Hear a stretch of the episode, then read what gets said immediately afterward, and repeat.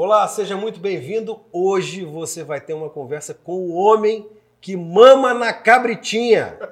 Mas antes eu tenho os recados para você. O primeiro deles é: se você tem uma ideia na cabeça e quer transformar em podcast, videocast, procura a Fornexus, agência especializada no assunto. Você chega com a ideia e sai daqui com o seu produto prontinho, preparado para você postar nas redes sociais.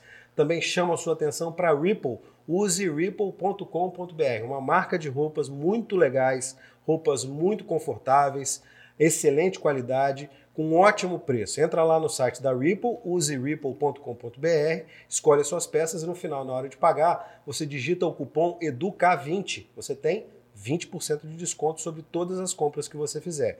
E eu peço para você também para você se inscrever no canal, é muito importante para a gente poder manter o Edcast, acionar o sino das notificações, curtir o vídeo, os vídeos, espalhar esses vídeos por aí para a gente fazer mais sucesso ainda. E eu converso agora com ele, Amaro Neto, deputado federal, apresentador famosíssimo, o cara que praticamente inventou uma forma de apresentar um jornal diferente, um jornal popular, que foi uma novidade, né, Amaro? Chegou como uma novidade no mercado avassaladora. Como é que foi esse começo do balanço geral? Assim? Obrigado, Edu. Obrigado pelas palavras. Obrigado pela oportunidade. Desculpa a demora, porque você. Você fez Essa rotina, pedido. imagino que tenha sido bem. É, imagino você, que você fez o pedido para eu participar do projeto, e eu quero parabenizar o projeto, porque é, nós temos aqui, e com a internet e com o streaming, você abriu várias possibilidades de você fazer é muita coisa. Então, assim, você tem uma condição hoje de criar o seu produto, você até falou no início, criar o seu produto, se você tiver parceiros e o seu produto for interessante, ele vai fazer sucesso. E eu sempre bato nessa tecla hoje que hoje é muito mais fácil fazer comunicação e jornalismo do que na minha época e até um pouco da sua época. Eu acompanhei você quando você apresentava uh, jornal. Vai falar TV. que você me vê desde que você é criança também, não, não né? Não. Eu era adolescente para a faculdade e eu, e eu já acompanhava você é, até na transição, porque era é, tinha o jogo aberto, eu acho que era. Tinha. Que era com Edu. Era, é, era com Edu, Edu, e depois o ESTV, ou era o contrário. Depois o ESTV com Edu Henning ainda, e depois de um tempo o Edu saiu e eu. Então, essa época eu já acompanhava vocês. Então, assim, Aí você fala da questão do balanço geral. Como é que surgiu o balanço geral? Eu, eu sou radialista e jornalista já há muito tempo, completo em março desse ano 30 anos de comunicação. É uma vida, né? É. E aí eu fazia rádio, fazia Rádio Espírito Santo, é, e o Rodrigo Ronck, que é o nosso amigo de rádio e televisão, que hoje está até na gestão pública, está na Prefeitura de Vitória, uhum. falou comigo, ó oh, Amaro, está pintando uma oportunidade de teste na TV Vitória para apresentar um jornal policial. Aí eu fiz o teste, eu, Camargão e outros profissionais, e passamos no teste, eu e Douglas. É, e aí ficaram. Muita gente concorreu? Eu não me recordo. O teste que eu fiz foi à noite, lá nos estúdios da TV, uhum, uhum. e eu não conhecia as outras pessoas que estavam buscando a oportunidade. Fiz o teste, a TV Record em São Paulo queria alguém já tarimbado, alguém de São Paulo, que pudesse fazer o balanço, porque o balanço foi criado pelo Varela em Salvador, uhum. e depois o Geraldo Luiz apresentou em São Paulo, Wagner Montes no Rio, Mauro Tramonte apresenta até hoje em Minas Gerais, uhum. e precisava de um nome para o Espírito Santo, nessa, nessa pegada jornalismo popular que a Record estava implantando nas afiliadas. Aí eu passei no teste, Douglas foi muito bem também e o Douglas foi aproveitado no projeto Praça do Povo. Uhum. E, e, agora ele conduz o balanço geral, né, com a minha ida para Brasília como deputado federal. Uhum. Como, que, como que foi concebido o balanço? O Marcos Barreto, que era diretor de jornalismo na Record, diretor de programas, editor de alguns programas, ele foi transferido para o Espírito Santo, formatou com alguns colegas na TV Vitória e nós colocamos no ar. No primeiro momento estava uma transição do jornal é, característico de bancada que tinha na TV é. e a gente começou com esse modelo é, de jornalismo popular que hoje é replicado em vários, em vários locais. Tá, mas aí é, tudo bem, é um modelo que tem em vários locais. Só que é, é muita loucura. E sempre foi muita loucura desde o começo é, você, você. Você né? um dia foi editor-chefe, num é, sábado comigo. É, exatamente. Então, mas como é que. Da onde surgiu essa, essa loucura toda? Porque o que você. O, Assim, eu costumo falar, não é porque eu estou falando com você, mas eu costumo falar para colegas que você inventou uma forma de fazer um jornalismo aqui, né, no balanço geral. Você tinha um formato, ok, que era um formato você coloca mais descontraído e tal. Mas você é maluco, cara. Você faz maluquice não, não. no. Eu, eu era, eu era. Você acaba mudando até porque muda os tempos. Ok, mas aí você imprimiu uma marca muito forte. Como é que surgiu a ideia de falar do jeito que você fala, falar uma linguagem de periferia do jeito que você fala, é, é, essas músicas é, populares, dançar? Como é que surgiu isso? Esse personagem, como é que foi? É, desde quando eu iniciei em comunicação, eu gostava sempre de espelhos, olhar outros formatos, olhar outros apresentadores em tudo. Eu ouço rádio desde quando era criança, rádio em onda curta, que hoje ninguém sabe o que, é, que é isso. Exatamente. É, e eu ouvia muitas emissoras de rádio. Quando eu iniciei na Rádio Espírito Santo, eu era apenas locutor esportivo. E aí, um dia faltou um, um locutor para apresentar o Ronda Policial, que é um programa famoso. Muito famoso, muito tradicional, né? Isso. Que tinha também os seus concorrentes, como Ronda da Cidade, na Rádio Vitória. É, é, Patrulha, esqueci o nome do programa na Gazeta, que era o Eduardo Santos que apresentava. Então, uhum. assim, eu tinha o formato de apresentar programa de polícia muito parecido com o Rio de Janeiro, que a Rádio Tupi ainda faz. Era jogando uma piada, colocando um comentário engraçado, alguma uhum. música, e levei isso para o balanço. Quando nós concebemos o balanço, não existia um apresentador para eu acompanhar. Então eu acompanhava Wagner Montes, Geraldo Luiz e acompanhava também o Mauro Tramonte. Uhum. E eu vi um dia o Mauro Tramonte dançando com um gingado um pouco duro de mineiro. Uhum. Aí eu vi algumas tiradas do Wagner e eu vi algumas sacadas do Geraldo Luiz. Uhum. E aí, como eu já sou uma pessoa do rádio, que eu pego um pouquinho de cada um para conceber uma narração de futebol, para conceber um trabalho, eu já tinha lá do meu passado visto Ratinho, visto Datena, visto Alborguete, que é o cara que inspirou o Ratinho, e aí trouxe isso para o balanço.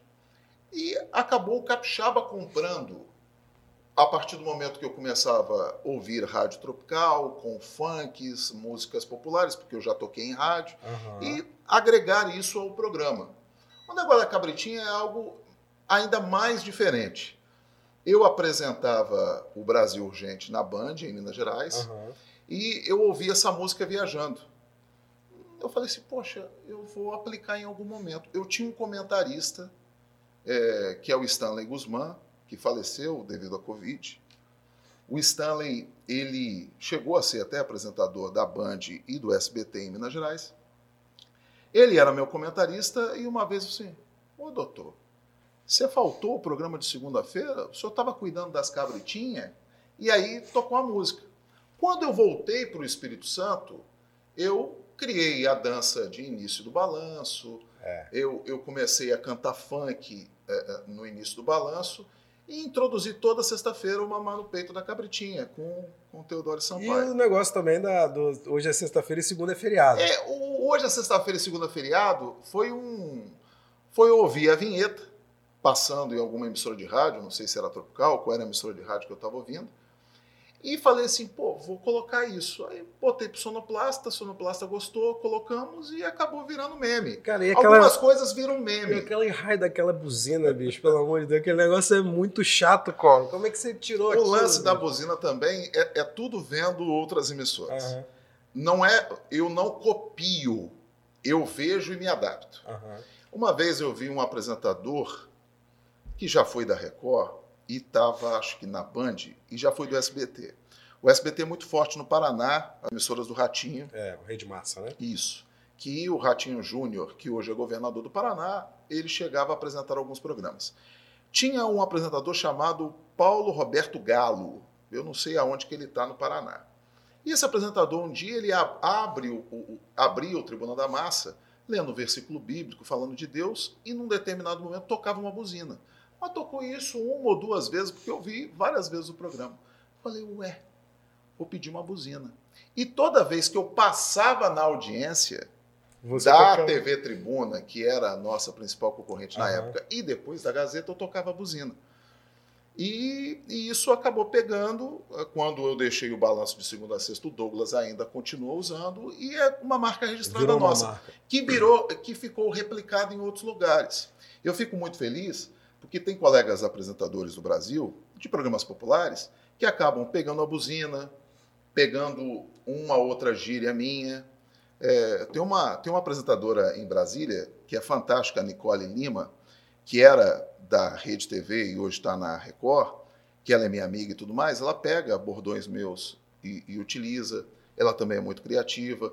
Tem o Paulo, que é apresentador agora da Record, lá em Manaus, que utiliza a buzina. Então, tem alguns colegas que utilizam a buzina e o jeito da gente fazer. Agora, no começo do balanço, era uma ideia completamente nova, né? O balanço não fez sucesso imediatamente. Fez o sucesso que é hoje imediatamente.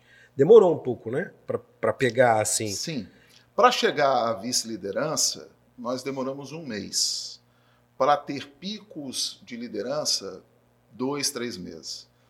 Quando eu, eu, sempre falo que esse é o meu termômetro, quando eu ainda andava muito de Transcol, eu morava na Serra, eu morava em São Diogo, e eu ia para a TV, que fica ali na região do Parque Moscoso, eu... Ia de ônibus, apresenta... ia de ônibus. apresentador, mas ia de ônibus. Ia de ônibus. E aí, em determinado momento, eu andava para alguns lugares a pé ali no centro de Vitória, e quando eu passei na Praça 8 e uma pessoa falou: Ah lá, ah lá, o doido da televisão. Aí eu falei assim: cheguei na população. Ah. Então foi aí nesse momento que eu vi. Teve e, estalo. É.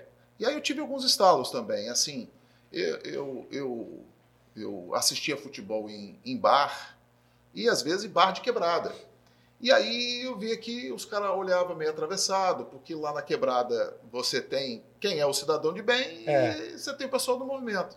E aí eu comecei assim, ó, eu já estou incomodando.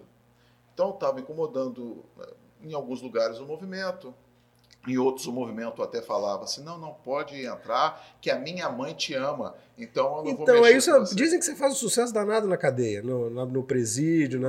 eu não, eu não Dizem sei. isso, né? É assim, Aí você falou das doideiras, assim, você acaba amadurecendo em algumas coisas. Uhum. O início do balanço era o início que o jornal estava começando, você estava experimentando muita coisa. É, exatamente. Você tinha a Record supervisionando hoje. É, é, nesse ponto que eu quero chegar. Como é que você fazia, falando, vou fazer essa maluquice? Pô, você você vestiu, tem muita coisa, você vestiu o Baby Doll, porra, no ar. Então, tem, tem muita coisa no os YouTube. Cara, os caras, tem tudo lá no YouTube, é. né? E o que, que os caras de, de fora que viam, ah, vou, você falou assim, eu vou vestir um, um Baby Doll. Não, não, eu, eu, o que, que os caras falavam é, para você? Tem uma coisa que é bem interessante. Tinha um bordão do apresentador de Brasília, que ele ainda é apresentador, o, o, o, o Chaves, que esse bordão é dele. E eu usava esse bordão. O Douglas Tavolaro, que na época era vice-presidente é, de jornalismo da Record, depois ajudou a fundar a CNN com isso, Lenin isso. e não está mais na CNN, ele foi me cumprimentar uma vez em São Paulo e, o, e, falou do bordão. E o bordão não era meu. O bordão ficou conhecido comigo e o bordão era de um outro colega. Então, assim, a Record, ela gostava das loucuras. Qual era o bordão? Era só subindo, só subindo, tá. é, na questão da audiência. Uhum. Então, assim, tinha algumas loucuras que eles compravam, outras eles pediam para a gente modificar. Aí também Mas não. eu nunca, eu nunca tive censura em nenhum momento. Ninguém falou para você, não, Amara aí não dá. Não, né? não, não. É demais. Assim, a gente tem, é, vira e mexe, e você sabe, o nosso diretor ou o nosso editor fala, pega mais leve. É. É, isso hoje não acontece, porque com o passar do tempo, e a minha passagem por Belo Horizonte foi muito boa para eu amadurecer como apresentador porque eu estava numa outra cidade, numa outra emissora, numa outra cultura, é, não conhecia os atores. Hoje eu conheço todos os atores da política ou atores empresariais, boa parte deles. Então você sabe quem é quem. É, lá eu não conhecia ninguém, então eu tive que me adaptar em muita coisa. Então eu aprendi em Minas Gerais a, a, a conseguir narrar a imagem que ficasse engraçada e não fosse tão maçante. É, eu consegui entender time de alguns comentários. Então, isso tudo você aprende, porque assim, quando surgiu o convite para eu ser apresentador do Balanço, é, eu apresentava um programa é, de polícia em rádio com um alcance muito pequeno. E você podia experimentar. E lá eu comecei a experimentar alguns comentários, alguns pesados, outros mais leves. Uhum. As brincadeiras a gente já tinha para suavizar no rádio. Isso, isso é desde a época que eu era criança e existia na grade da Rádio Espírito Santo o, o, o Jairo Maia e depois o Ronda Policial. Eu lembro que tinha uma, uma dramatização. Novelinha, é, era a novelinha do Honda. É. A novelinha do Honda era fantástica. É, minha avó ouvia, ela É. botava no, no rádio lá na hora e ouvia. A, a novelinha, para quem é, tenta entender, era uma dramatização de rádio Aham. que a gente fazia de, de algum crime. Então, algum crime pitoresco, alguma coisa. E os próprios, os próprios repórteres, apresentadores, eles Sim. faziam as vozes, A gente, faziam a voz de a- a mulher. gente gravava, eu fui operador de áudio da Rádio Espírito Santo, a gente gravava por volta de nove da manhã, porque o boletim de ocorrência já estava da madrugada, Aham. aí redigia e eu, eu poucas vezes fiz voz, mas eu sempre eu estava na, na área técnica, porque eu trabalhei na área técnica de rádio, Aham. e a gente gravava 9, 10 horas da manhã, via se estava tudo ok, colocava todos os efeitos e exibia ao meio-dia e meia, 15 para uma. A gente fazia um suspense para entrar a novelinha. Então, assim, todo esse. Tudo isso que nós construímos na Rádio Espírito Santo, que eu conheci, que eu aprendi, Aham. a gente até brincava, quem é mais jovem não lembra, do Colégio Nacional e do vestibular do Colégio Nacional. É aqui, aqui em Vila Velha é do lado aqui do, É. do estúdio. E tinha um slogan: quem passa pelo Nacional passa em qualquer lugar. Então a gente brincava, quem passava na Rádio Espírito Santo passa por qualquer lugar, porque É. você tinha. É uma rádio estatal. E a estrutura não era lá, essas coisas. É, é uma rádio estatal que hoje está modernizando, mas mesmo assim ela tem dificuldade pessoal. Então, naquela época, era o pessoal das antigas que fazia rádio muito tempo, eles já estão aposentados. Então, eu aprendi demais com essa turma para poder compor o Amaro Neto de televisão e esse profissional que vai completar 30 anos. Aí você falou que, assim, você assistia jogo lá no, no Bar da Quebrada, é, aí você já começou a notar que teve um momento que já não dava mais para fazer, porque... é, quando é que chegou o momento que você falou, pô, eu mudei de patamar? Você teve esse estalo, esse momento que chegou para você? Eu fui ameaçado de morte algumas vezes, eu e o Douglas. O Douglas teve um momento é, que ali no centro ele até se sentiu perseguido. Uhum. Eu, Algum caso específico? Não, teve alguns casos, mas nunca, nunca direto, sempre Aham. indireto. Teve uma vez que um delegado nos ligou, dizendo que tinha interceptado é, uma ligação de presídio. É, num outro momento, teve. Os caras falando que iam te matar? É, É mesmo? acertar. Mas por que isso? Porque você tinha falado alguma coisa? É, assim, e muitas das vezes um delegado até falou: não, isso aí é o, é o porqueira do movimento, o patrão nunca vai mexer com você. Aham. E aí a gente mudou algumas coisas. É, naquela época que eu morava em São Diogo, eu tinha um até o apartamento até pouco tempo, é, é, tinha, o, tinha o presídio em Novo Horizonte ainda, muito adaptado. Eu lembro desse presídio que deu sempre dava problema. Sempre tinha rebelião. Aí foi um presídio que fizeram os containers lá Isso, depois. isso. Aí É como tinha também ali no. Barro Vermelho, próximo da Rádio Espírito Santo, o Mosespinho, que eles falavam, né, que deixava a turma lá é, é, presa em também alguns containers. Então, assim, isso, isso depois dos outros governos, Paulo Artung e Renato Casagrande, que se construíram presídios É, para mudar essa história. Então, a gente tinha esse problema. Então, assim, começou a ficar um pouco difícil eu ficar numa região próxima, né, que tenha um presídio ou tenha uma delegacia, e também girar na Grande Vitória. E isso, num determinado momento, me causou é, problema de saúde. Né? É, minha pressão ficou ainda mais alta. Você ficou nervoso, preocupado com isso? Você tenso? fica bolado. É. Você fica bolado. E aí, nesse meio tempo, surgiu o convite para eu ir para Bandeirantes. Eu- Eu sempre, eu, eu desde criança queria trabalhar eh, no eixo Rio São Paulo. Primeiro como narrador de futebol, recebi a proposta uma vez para ser plantão esportivo, que é o cara que fica no estúdio com as informações esportivas. Hoje você tem tudo no celular, mas naquela época internet de escada, você tinha que ligar para as outras emissoras de outros lugares para saber Um trabalhão placar. danado, né? É, você ficava ouvindo rádio. É. Hoje, os grandes narradores e repórteres esportivos eh, foram rádio escuta. O que que era rádio escuta? Você ficava com o radinho lá ouvindo É. outras emissoras para poder falar o placar de um jogo do Rio de Janeiro Isso. ou de outro local. Então, assim, surgiu a oportunidade para eu ir para o Rio de Janeiro para ser plantão esportivo. Mas não valia a pena financeiramente eu jovem aqui. Porque o rádio paga muito mal. Sempre, tradicionalmente sempre pagou muito É, mal. hoje paga um pouco melhor do que antes. Porque hoje você tem projetos grandes de rádio, né? Você tem grandes emissoras de rádio. Né? Tem um, menos de um ano que uh, o Menin, que é da MRV, comprou a rádio Itatiaia, que é uma potência. Implementou a rádio CNN na Transamérica. Pena que essas duas emissoras a gente não tem aqui para poder ouvir, mas você pode ouvir através dos aplicativos. Uhum. Então, assim. A Jovem Pan também tem um investimento muito isso, alto. Isso, né? a Jovem Pan fez um investimento grande de você sair de uma emissora de rádio para uma emissora de TV. É, exatamente. É, aí eu sempre queria sair e sempre batia na trave e nunca, e nunca busquei ficar mandando currículo. Queria pelo meu trabalho de televisão.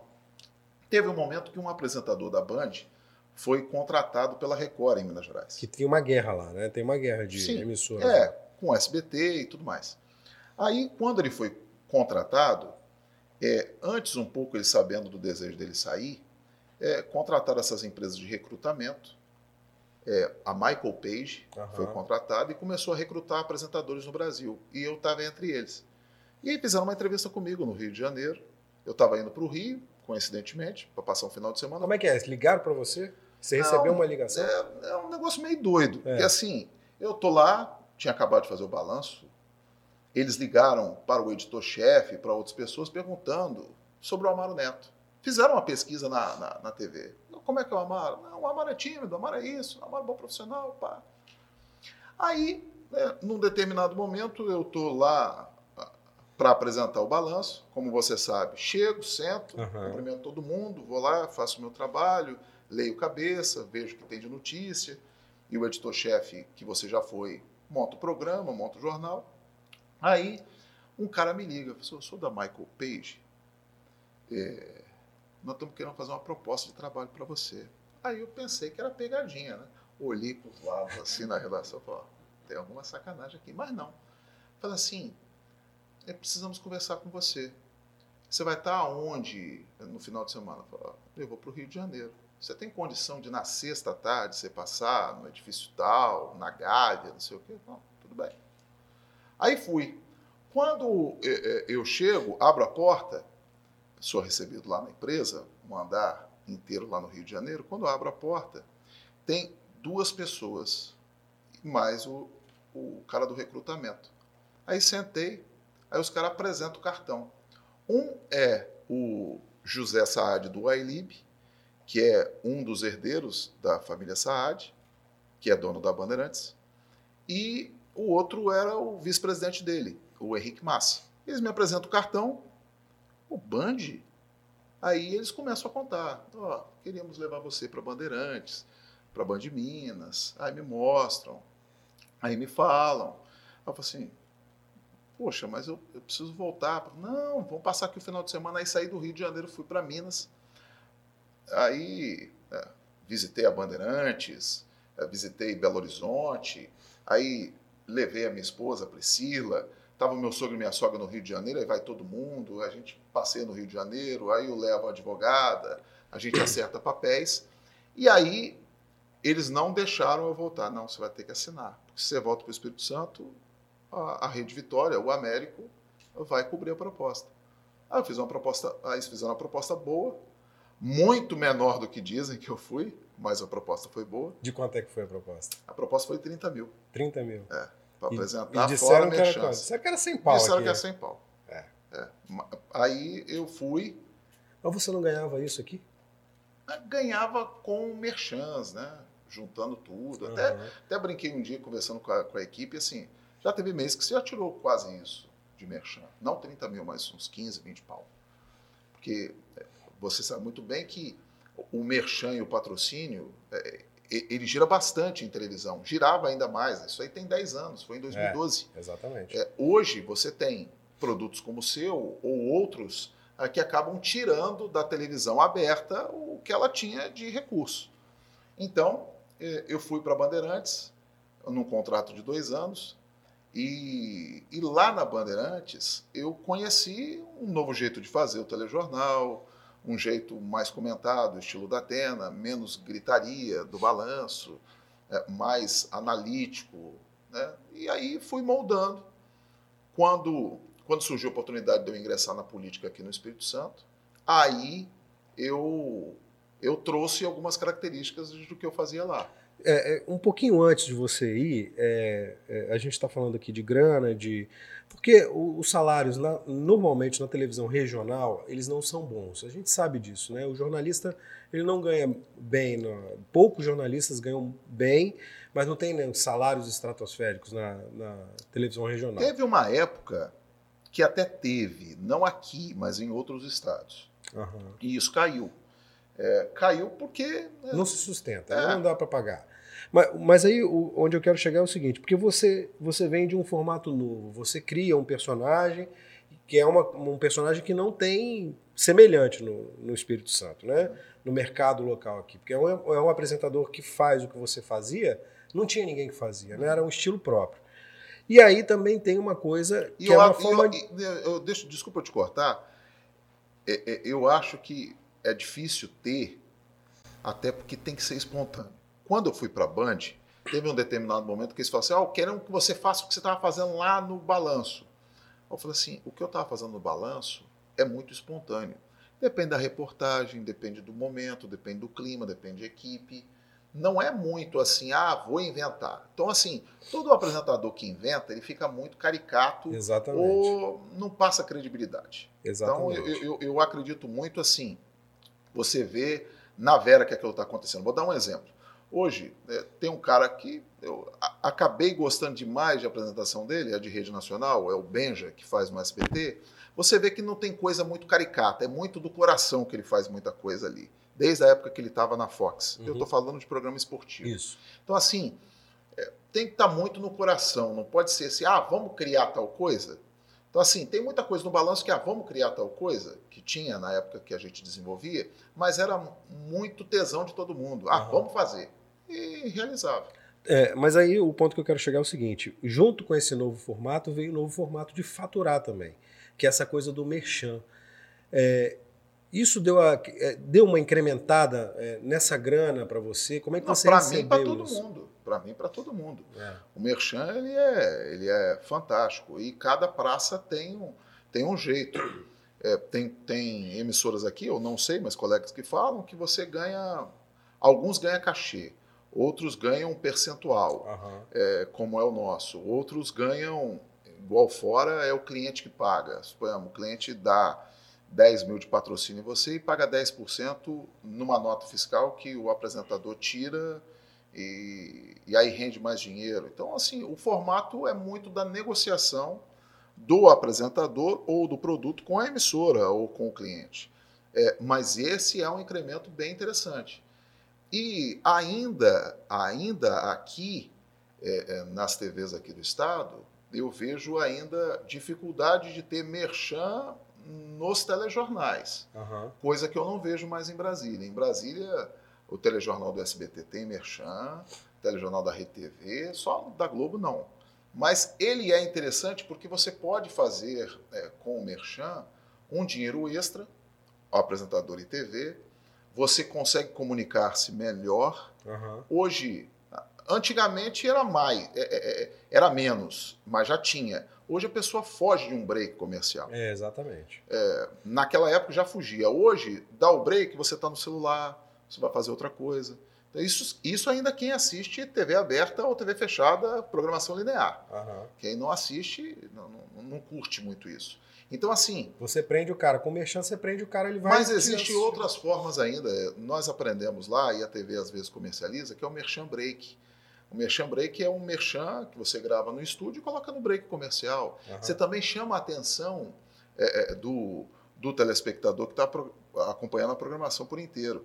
Tem um outro também, né, que é ah, um, um merchan de passagem. Você está terminando, você está indo para um break e você chama um merchan, um spot de TV. Então, assim, tem muita forma. O balanço, ou qualquer telejornal em que você tem jornalismo, é, é, alguma coisa de entretenimento, você consegue implementar algumas ações comerciais. Eu lembro, eu lembro que é, no Brasil Urgente se vendeu para a antiga. Qual o nome daquela Ricardo Eletro. Uhum. Se vendeu para Ricardo Eletro, e, e, eu até conheci o Ricardo quando fui lá na máquina de vendas, é, um, um merchan no jornal inteiro de uma lava, lava e seca que ficou no estúdio. Uhum. Então, eu iniciei o telejornal fazendo o merchan, deixei o telejornal, o telejornal tinha 40, 50 minutos, deixei a roupa lavando e secando em 50 minutos. Nós fizemos uma ação promocional. Uhum. Então, existem formatos. Se você tiver uma equipe criativa, se você tiver um comercial legal, você, e você não, E não precisa deixar de lado a credibilidade. Né? Sim. Como já aconteceu do próprio Ricardo, o Ricardo era muito criativo nisso. Ele fazia com o Luciano Huck e também fazia lá com a gente. Ele fazia merchan, às vezes, da loja dele com o alto-falante uh, ou com o megafone. Então, assim, tem muita ação que você pode desenvolver ainda. Nós buscamos, até numa época do próprio, do próprio, da própria Praça do Povo, fazer algumas ações comerciais também na Praça do Povo, envolvendo é, uma sexta-feira com algum tipo de cliente. Isso também foi desenvolvido. Então, assim, tem muita coisa que consegue ser explorada ainda na TV aberta. Uhum. Basta a TV aberta é, quiser desenvolver. Você ficou rico com a televisão? Não. Não sou rico. Eu sou um cara que eu tenho uma boa qualidade de vida. Não posso reclamar, não. Uhum. Desde 2009 eu, eu, eu, eu vivo bem. Uhum. Eu vivo bem. E isso, isso também foi muito do que eu construí de dinheiro, do que eu sei de, de, de guardar dinheiro. Que é importante para caramba. De investir. Nem todo mundo sabe. De investir também. Você investe em quê? Hoje eu invisto em fundo imobiliário e invisto em ações. Uhum. Mas eu já investia muito em imóvel. Ainda tem alguma coisa, mas eu investia muito em imóvel. Já comprei imóvel na planta, é, já, já comprei apartamento, mas hoje eu hoje eu estou deixando o físico e indo mais. E isso eu aprendi foi na, na pandemia. Na pandemia, eu utilizei o meu tempo, às vezes, parado e recluso, por causa da TV. Então, assim, na pandemia, é, nós tivemos que voltar de Brasília. Eu fico em Brasília de terça a quinta-feira. Eu e os outros colegas parlamentares que já deram entrevista para você. Uhum. E aí a gente não tinha mais sessão lá, tudo era sessão virtual e pelo aplicativo. Então eu tinha que, no meu tempo vago, estudar. E aí eu fiz três pós-graduação. Durante a pandemia? É, é, eu, eu já concluí as três. Em quê? É, cidades inteligentes, gestão pública de cidades inteligentes, uhum. é, gestão é, financeira de capitais internacionais e nacionais. Pô, chique, bicho. E também gestão de radiodifusão. Legal. É, apesar de eu já ter trabalhado em rádio, em tudo. É um conhecimento é sempre. É. E aí, no meio disso tudo, eu comecei a estudar investimento. O que, que eu posso fazer? O que, que eu posso ganhar dinheiro? E eu tinha muito preconceito em muita coisa. Tinha preconceito em bolsa de valores, tinha preconceito em fundo imobiliário. E aí você começa a estudar. Primeiro você começa a estudar o feijão com arroz. É, de apostila, de e-book, e ver alguns canais de de YouTube. Eu uhum. acho fantástico hoje. Para você ter ideia, e é uma coisa bem interessante mesmo, assim, de vez em quando eu, eu fico no YouTube pesquisando coisas assim que não estão no meu universo, mas eu gostaria de aprender. Ultimamente eu tenho visto um rapaz, desculpa que eu não tenho nem o nome dele, porque eu vi é, nessa última semana alguns episódios, que o cara ensina a você, é, no semáforo, a vender tudo que você possa imaginar. Que loucura! De paçoca picolé, tudo. E ele dá alguns macetes. Eu assim, eu achei isso fantástico, porque é, é, é de forma gratuita, ele está monetizando e ganhando dinheirinho dele no YouTube. E ganhando, vendendo coisas. E ele é de correria, quebrada, é pizzaiolo. Mas achei fantástico, porque é alguém que está desesperado, está desempregado. Tem tá uma buscando... possibilidade aí. Né? E, ele, e ele trabalha muito o seguinte: você não pode ficar nessa pegada de que pô, você está vendendo, assim, é um coitadinho. Não, você tem um produto, você precifica ele e vende.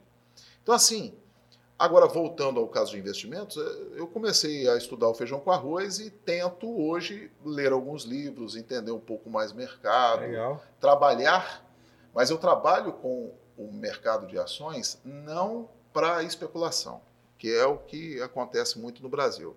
Ah, eu compro de por 10 e vendo por 12. Faz de longo prazo. Né? É, faz uma não faço day faz... trade, é. não faço swing trade.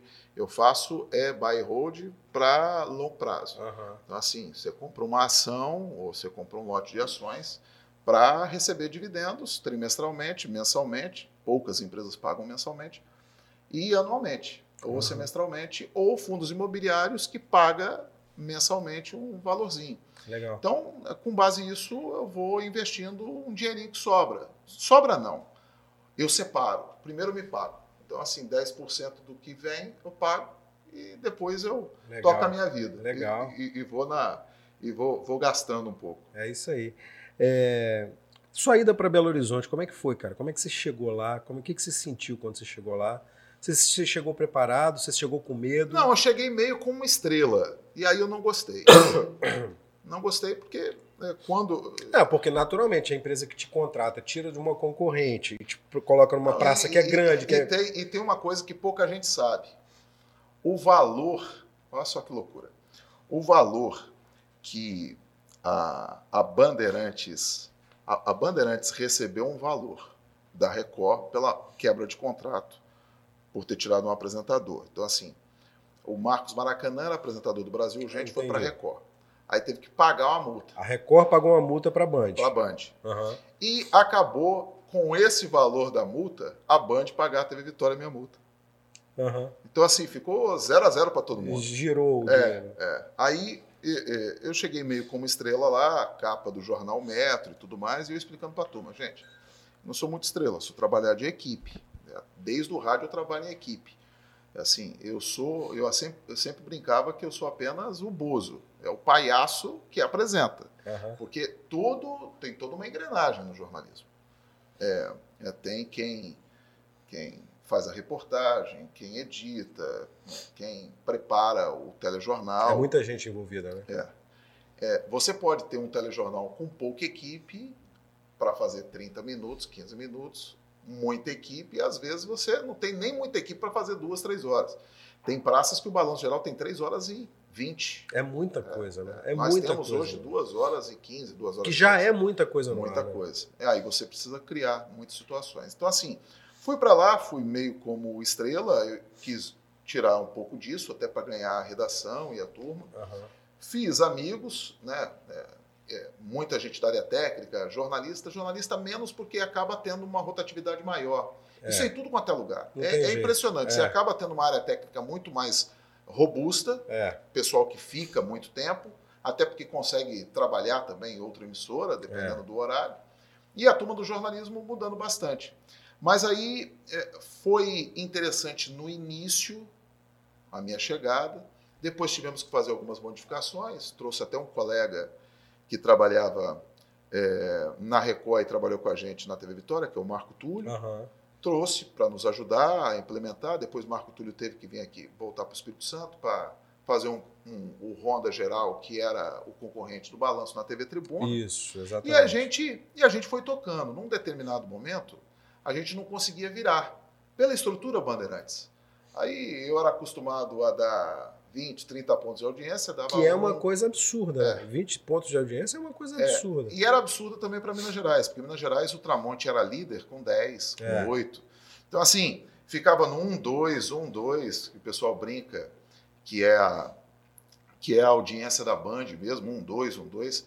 A, a Band tem muitos picos de audiência agora com Fórmula 1, com Neto, é, com outro futebol, é com Masterchef. Agora, com a chegada do Faustão, eu acho que vai dar uma bombada, até para melhorar a programação. A tendência é essa. É, tem o Brasil Urgente dando 3, 4 pontos. Então, assim, aí me deu uma frustrada. Mas eu continuei fazendo o meu trabalho e buscando novas praças. Quando eu é, penso no projeto de ser apresentado, ou melhor, de ser deputado estadual pelo Espírito Santo, uhum é, me veio uma proposta para permanecer em Minas Gerais. De outra emissora? Isso. De eu ir para a Record. É, o, o, Marcos Maracanã tinha deixado a Record e a Record queria a minha contratação. Fizeram uma proposta um pouco abaixo da Band. Eu falei assim: olha, o desafio em Minas Gerais eu já vi que é difícil, porque em Minas Gerais a televisão, a comunicação é muito é muito tradicional. É Rádio Itatiaia e TV Globo. É, exatamente, é bem tradicional. É, mesmo. É, então assim, eles que levam... O rádio é muito forte em Minas também. É, eles levam uma grande fatia. E aí eu falei assim, ó, não dá. Aí eles falaram assim, ó, o Bate vai entrar de férias, topa ir para o Rio, mas é o mesmo salário. E aí eu balancei. Aí vim... Rio é uma... É, é a principal, se não for a principal, é a segunda principal é praça do país. Aí eu estava na terceira, que era Belo Horizonte. Aí eu iria para o Rio. Aí eu balancei. Ah, conversei com a família, a família falou: não, nós vamos. E aí eu estava no projeto político, conversei com as pessoas que estavam envolvidas e acabei optando pelo projeto político. E aí, quando eu optei pelo projeto político, é, eu conversei com a TV, eu conversei com o Alexandre Carvalho, que ainda é diretor lá de jornalismo. Uhum. É, agradeço ao Alexandre também por ter cedido para eu poder fazer o programa. Legal. É, aí eu conversei com a Lê, a Lê conseguiu conversar com a emissora e eu retornei para a emissora, porque a emissora naquela época também tinha feito uma pesquisa robusta, eu não lembro se você estava na época lá, e nessa pesquisa robusta dava eu como uma cara da TV Vitória. Então, eu cheguei a abrir negociação com a TV Capixaba.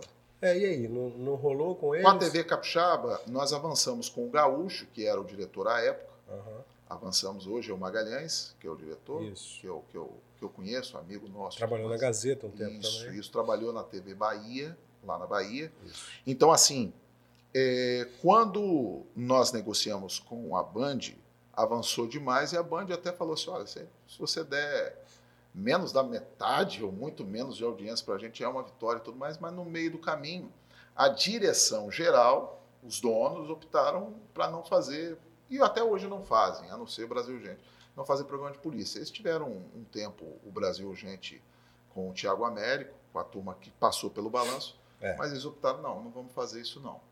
E aí não deu certo. E aí, ainda bem que eu voltei para a TV. Isso. Voltei em 2014, saí em 12, voltei em 14. E a gente foi candidato a deputado, deputado estadual. estadual. Como é que veio na sua cabeça esse negócio de virar político, cara? Você, um cara com a carreira consolidada, uhum. ganhando uma grana, uhum. com uma experiência fora do estado e com possibilidade de ir para grandes praças. O que deu na sua cabeça para virar político? Foi em Minas Gerais. Eu estava em Minas e vi que lá eu não era útil.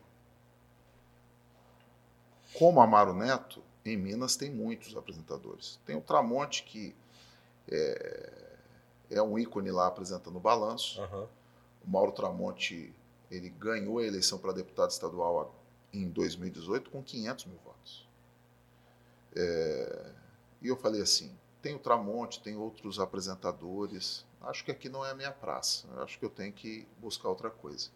Você se e, sentiu e, deslocado em Minas? Não, não, não, porque eu já estava com um ano e meio, já estava virando, as pessoas já me conheciam e tudo mais. Cara, você mora aqui na, de frente para o mar, cara. Não, Lá em Minas nem mar tem, cara. Eu gosto muito de BH. É assim, eu, eu Belo Horizonte é, é uma vitória sem praia, é assim, uma grande vitória sem praia, mas assim, tem tudo que tem cidade grande, mas numa cidade com comportamento e características de cidade uhum. interior ou uma capital pequena. Gostei muito. Vira e mexe, vou para lá, gosto muito de curtir carnaval não de rua, mas carnaval fechado que tem em Minas Gerais para a família. Eles têm uma pegada interessante, é, é, claro, com a pandemia a gente não tem ido, mas eles têm uma pegada interessante de fazer pequenas festas em áreas fechadas, com food trucks, bandas uhum. e tudo mais, voltadas para a família. Então, é, e, e, quando eu morei em Belo Horizonte, estava retomando o carnaval de rua em BH. É, Belo Horizonte fazia igual o carnaval de sempre, é, de desfile de escola de samba. Num determinado momento começou a fazer carnaval de rua, começou a crescer, crescer, crescer e virou o boom antes de ter a pandemia. É. É, então, assim, eu gostava de morar em BH, mas me surgiu a vontade de voltar para o Espírito Santo e ajudar o Espírito Santo em alguma coisa. Meu sonho no Espírito Santo é um dia ser governador do estado. Eu não, eu não. Não nega isso para ninguém. Não, já falei isso. Você está se preparando para isso? Um dia eu serei.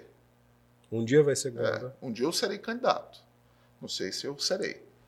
As pessoas falam pela minha popularidade, desde 2014, que eu já era para ser candidato. Mas não adianta você ser candidato a governador se você não tem rodagem, experiência e maturidade. É. Então, não, não vale a pena. E como é que foi a campanha? A primeira aí, campanha? Aí, aí eu voltei para o Espírito Santo, fechei o contrato com a TV. 2014. Nós combinamos, ó, o Amaro apresentador é diferente do Amaro deputado. Falei, claro.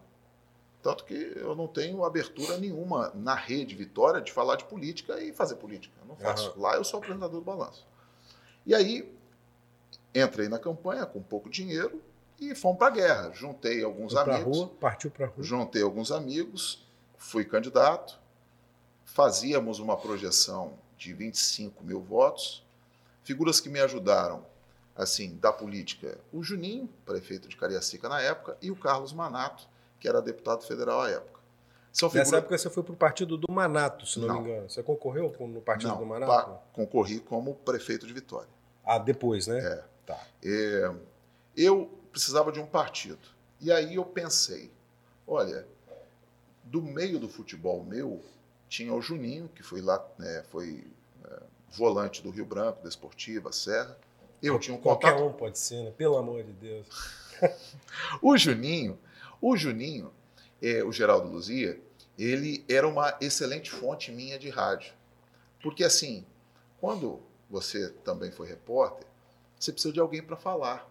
Ou ele falar em off, né? É. Ou falar em Você on. precisa saber o que está acontecendo, né? Pra Então ele era, ele era a melhor fonte. Ele e o China, que foi lateral é, do Rio Branco, da Esportiva, de vários clubes Serra. Então eles eram as minhas melhores fontes. E aí, quando eu pensei em política, pô, o cara que foi jogador de futebol, que era meu brother, ele é prefeito de Cariacica. O Luciano Rezende, que era uma fonte interessante, porque ele era médico do desporto, É, exatamente. é, é prefeito de Vitória. Pô, por que, que eu não vou nesses caras? Aí fui no Juninho e fui no Luciano. Só que eu não sabia que eles eram obrigados. Depois que eu me filiei ao PPS, aí eles podem falar hoje que não são, mas todo mundo sabe do meio político e Ah. até do jornalismo que eles são obrigados. E aí é, ficou um clima meio complicado, mas o Juninho me ajudou muito a ingressar na política. E no meio do caminho eu precisava também de outra pessoa para ajudar, porque o Juninho tinha os interesses como prefeito também de outros candidatos. E aí fui no Manato, conheci o Manato, me ensinou algumas coisas. é, e Nessa época, a Manata era deputado federal. deputado federal. Me ensinou algumas coisas, como é, é ruim você falar mal de político sendo político. É, é, não vale a pena você ficar fazendo isso. Isso aí antes da pegada é, bolsonarista de direita que ele tem hoje. Aham. Então, nós. É porque ele hoje, a postura É, dele. é gente totalmente teve, diferente. teve entrevista com ele aqui e ele não tem, não tem problemas em É. criticar, em falar mal. e Mas, assim, é um negócio que eu levo para minha vida e aconselho algumas pessoas que estão na política. Porque você está no mesmo meio, cara. E eu também. o, e e o eu- mundo gira, né? E eu aprendi também uma coisa narrando futebol uma vez, com o, o Jair Batista, que era meu chefe de esportes e também era o comentarista nosso. Ele e Jorge Reis, que faleceu, é, o recordista Jorge Reis, que foi meu comentarista também. Falou assim: você está narrando futebol. Não fala mal do produto que você está narrando. Porque quem está acompanhando vai Por que, que eu vou assistir? né? Se tá ruim, por que, que eu vou assistir? isso nem o narrador. Então, vi. assim, é algo que eu tento, aonde eu estou inserido, não falar mal. Buscar aprimorar e melhorar. Então, assim, aí eu ingressei com o Manato me ajudou, aí venci a eleição de deputado estadual com a ajuda é, é, é, de muita gente é, me ajudando voluntariamente. E parte dessas pessoas que me ajudaram voluntariamente, eu vi o que, que cada um poderia contribuir com o mandato e entraram na Assembleia Aham. e alguns deles estão comigo até hoje. Então, aí eu virei deputado estadual.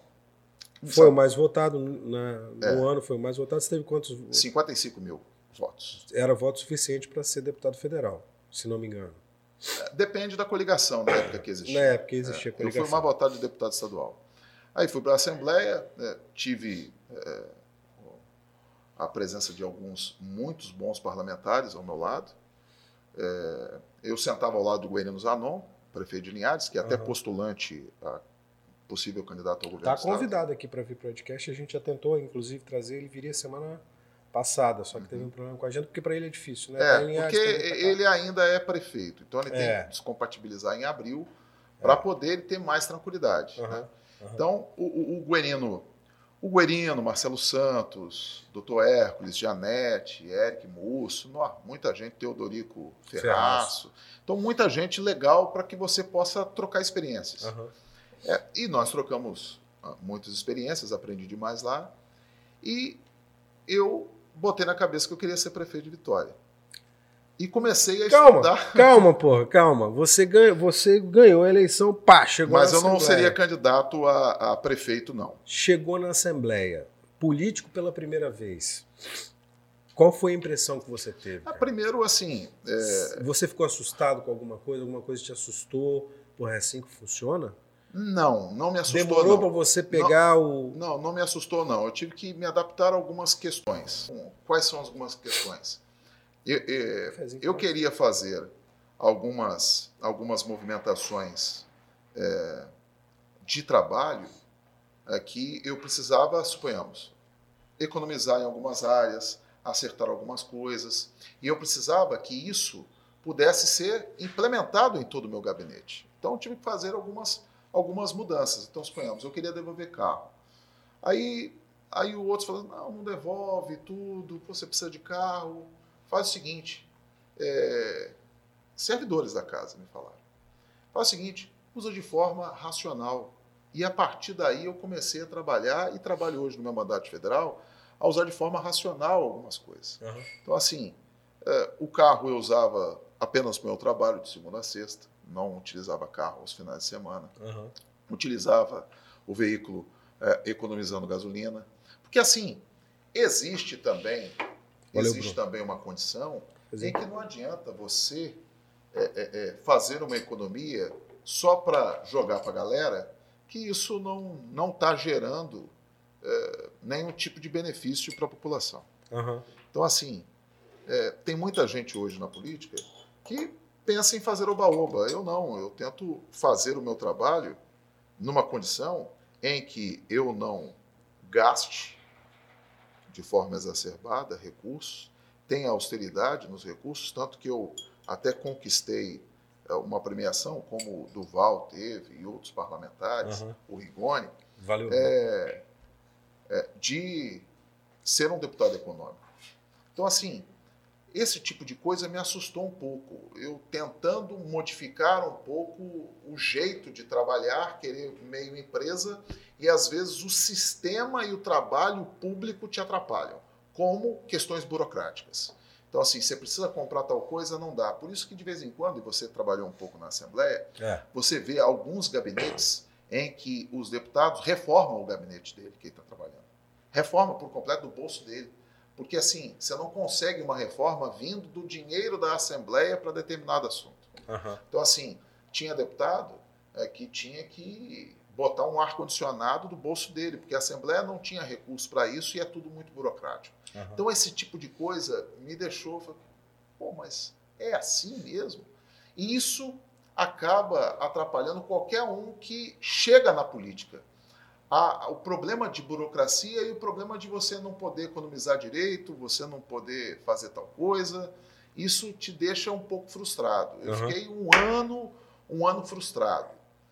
Mas depois eu comecei a fazer o meu trabalho, a conversar de política com as pessoas, entender um pouco mais, porque assim, eu caí de paraquedas voltando de Belo Horizonte para ingressar na política. E uma coisa é o seguinte, e eu falo para todos, até para colegas que cobriam politicamente. Uma coisa é você fazer cobertura política como jornalista. Outra coisa é você estar envolvido na política, é, partidária ou com mandato. É totalmente diferente. É. Então não adianta assim, é, eu gosto quando você tem algumas pessoas que passaram pela gestão pública ou que passaram por cargo eletivo fazendo comentário político. Então, assim, quem nunca viveu isso não adianta ficar falando, porque assim. Não é, sabe como é que funciona. É pressão para tudo, cara. É. Então, assim, é uma pressão para tudo. Então, vou dar um exemplo. Quando o Paulo Artung botou para votar é, a Escola Viva, eu era contrário à Escola Viva no primeiro momento, porque foi uma coisa sem muito debate, pô, botou para votar. Eu votei contra. Votei contra, mas os colegas que votaram a favor, até por serem governistas, ficaram presos na Assembleia e não conseguiram, pela pressão popular, pela pressão de todos, os estudantes fecharam a Assembleia. Então, imagine a situação desses colegas. E eles votaram por ser situação, por ter presente no governo, eu estava chegando ainda numa transição. Uhum. E eu entendia que o projeto é, é, tinha que ter um pouco mais de debate. Depois, no cursar do trabalho, Escola Viva hoje não existe com outro governo do Renato. É, existe mas, o conceito de escola de tempo integral. É, mas não é Escola Viva. É, é, então, é, uma outra coisa, é. totalmente diferente. E isso eu acho muito ruim na gestão pública. A, a descontinuidade. É, né? eu acho muito ruim. Então, assim, é, existem algumas vantagens quando você pega, aprimora e acrescenta um pouquinho de um nome uhum. ou continua com o projeto. Eu acho, eu acho fim da picada. Eu, eu, é. eu não gosto. É, eu acredito muito que você pode aprimorar. Então, quando eu fui candidato contra o Luciano, tinha algumas ideias do Luciano que eu queria aprimorar. Tinha algumas outras coisas que eu queria desenvolver. É, tinha outras coisas que eu apresentei na campanha e depois o Luciano viu que era interessante e implementou.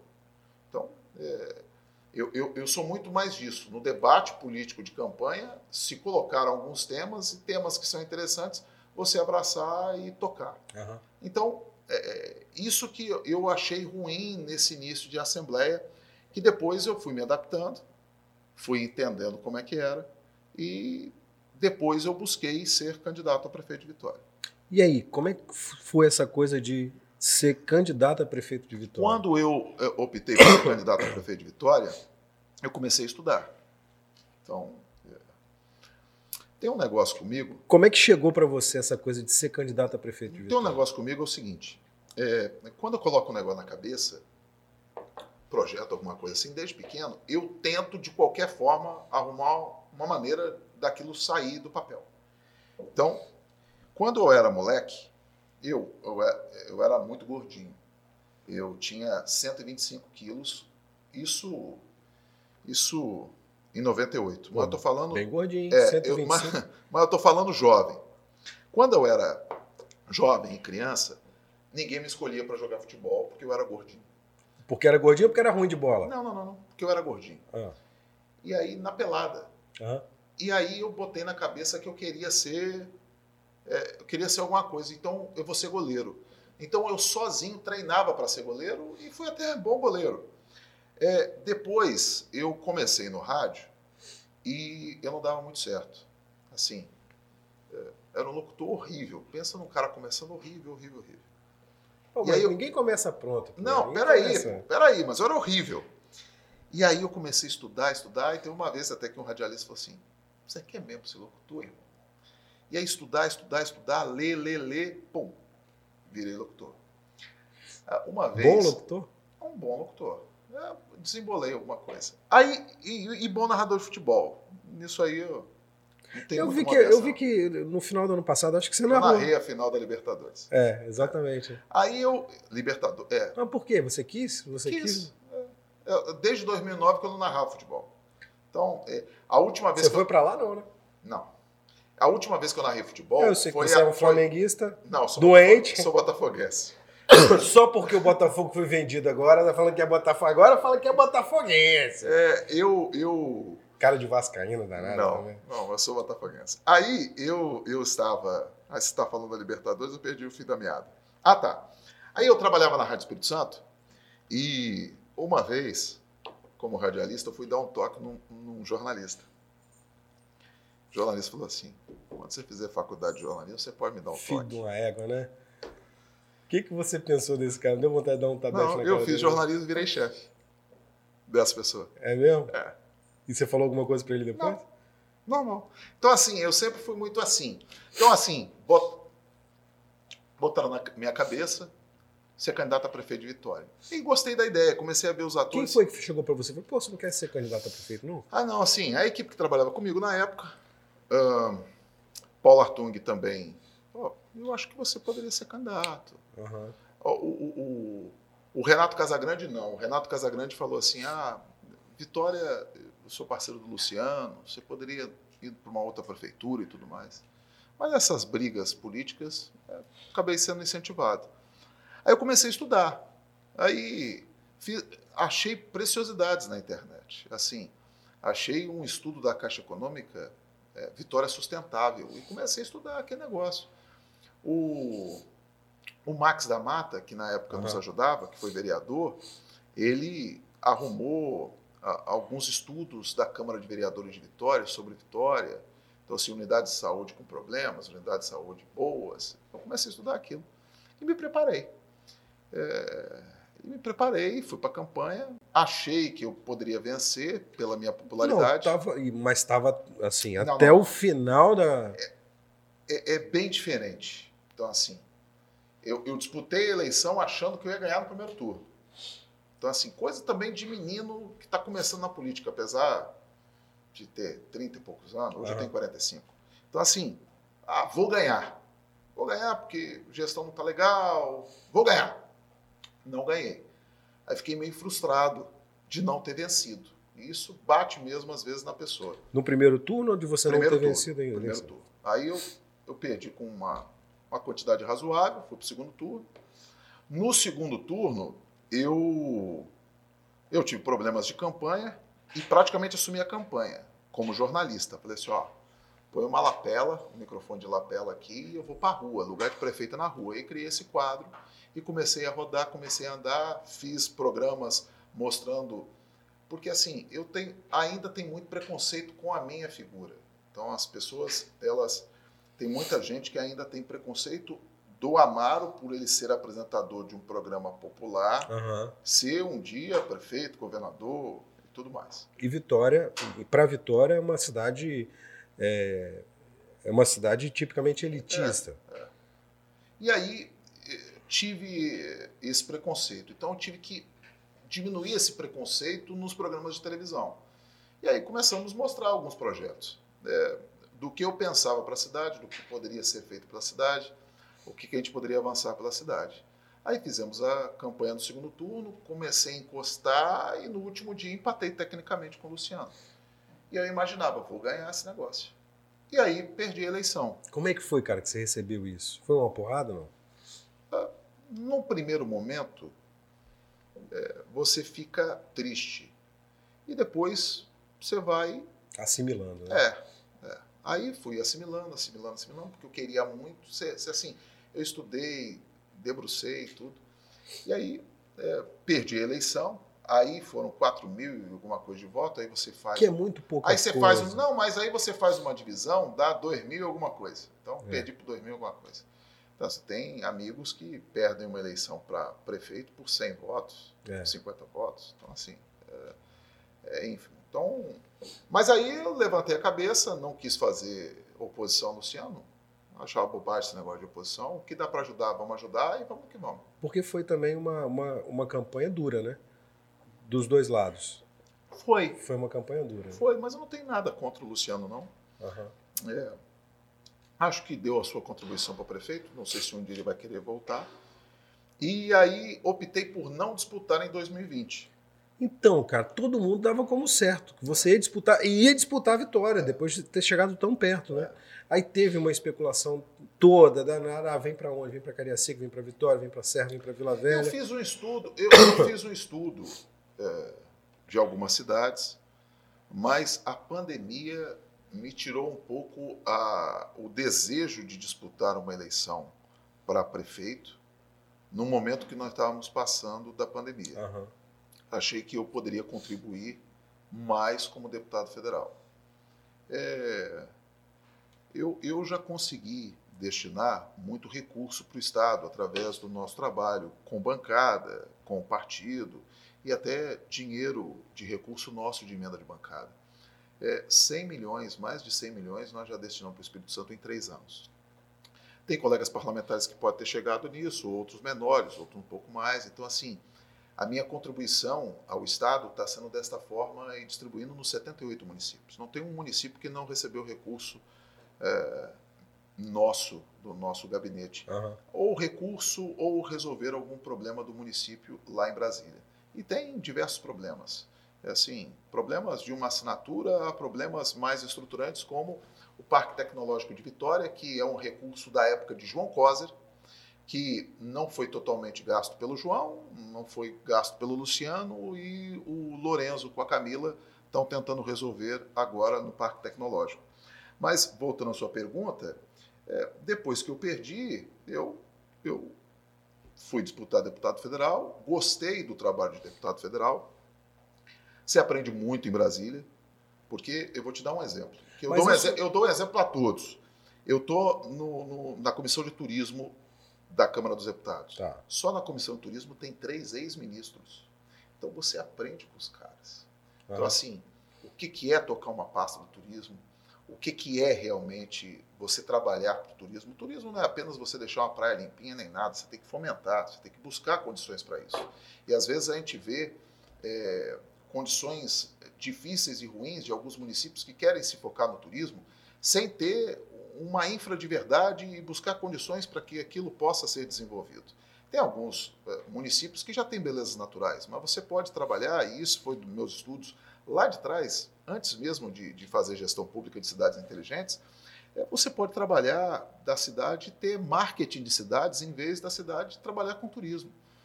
Eu, eu, eu, eu por alto, já vi algumas cidades que fazem esse tipo de trabalho Brasil afora. Cidade que é a capital é, de bonés, é a capital é, da abelha, a capital do mel. Então, assim, você consegue trabalhar isso. E, e o marketing de cidades, até de, de, um amigo nosso, que é o Luciano Pingo, ele quer fazer agora em Ibatiba uma rota de cerveja artesanal com café, utilizando aquela região do Caparaó. Então, assim, existem algumas formas de você desenvolver isso. Então, voltando ao caso, aí virei deputado federal. É, com a pandemia, eu achei que seria muito, muito mais útil eu permanecer em Brasília e ajudar uh, amigos ou correligionários a vencer a eleição do que simplesmente disputar uma eleição. Eu seria candidato a prefeito de Vitória, mudei o meu título para Serra, e quando eu mudo meu título para Serra, existem especulações que eu poderia ser candidato. Exatamente. Especulações que poderiam se. Pertinentes. É, poderiam se confirmar se tivesse ambiente. E aí nós é, é, filiamos o Lourenço Pasolini, Isso. que teve um, um, uma brilhante eleição para deputado estadual, foi o segundo mais votado. E aí ele começou devagar, devagar, devagar nas pesquisas e conseguiu vencer. Engrenou, né? É. Ele já veio aqui? Não, ainda não. Estou é um tentando. É, é um papo legal. Eu peço a sua ajuda, inclusive, pra, porque a gente está tá tentando. E o papo legal do Pasolini, eu acho que é muito entender é, é, ele criança, né?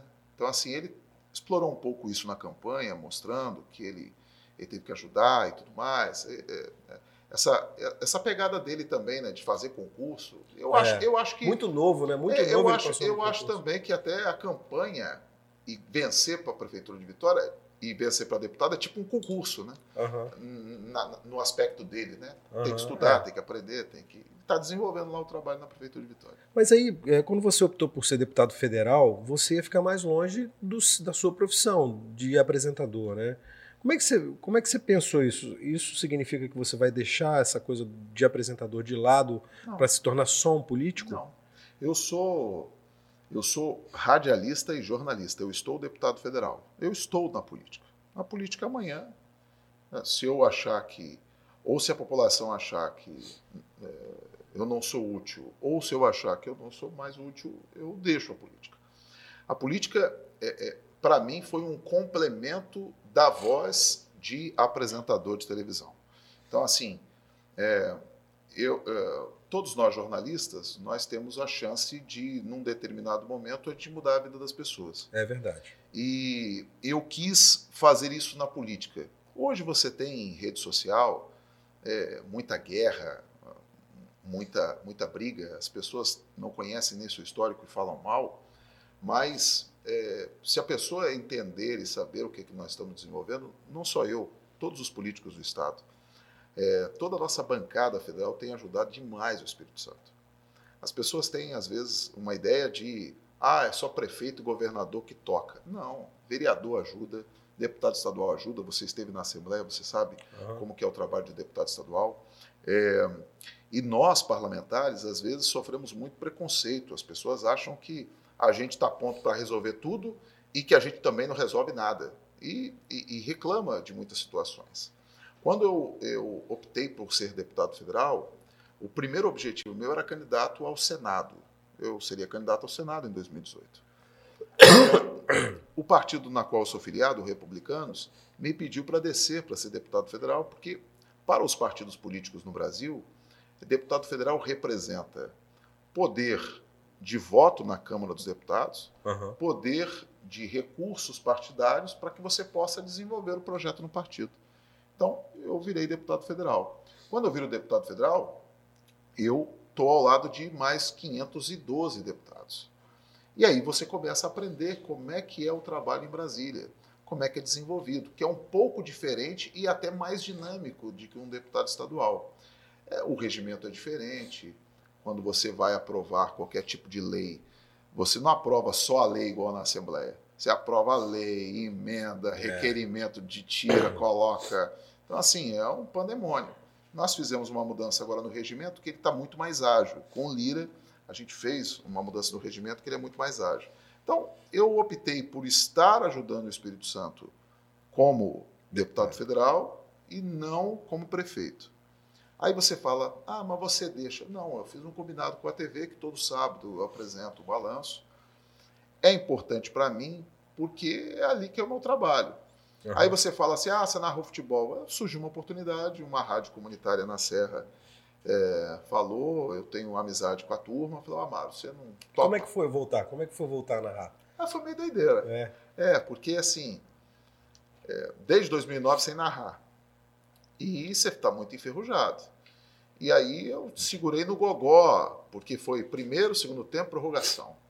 E aí. É. é. Infelizmente. E aí eu fui, fui narrando o jogo, tentando desembolar como eu já desembolava na minha época. E aquele negócio, quando você aprende, é, você não, não desaprende. Então, assim, vou te dar um exemplo.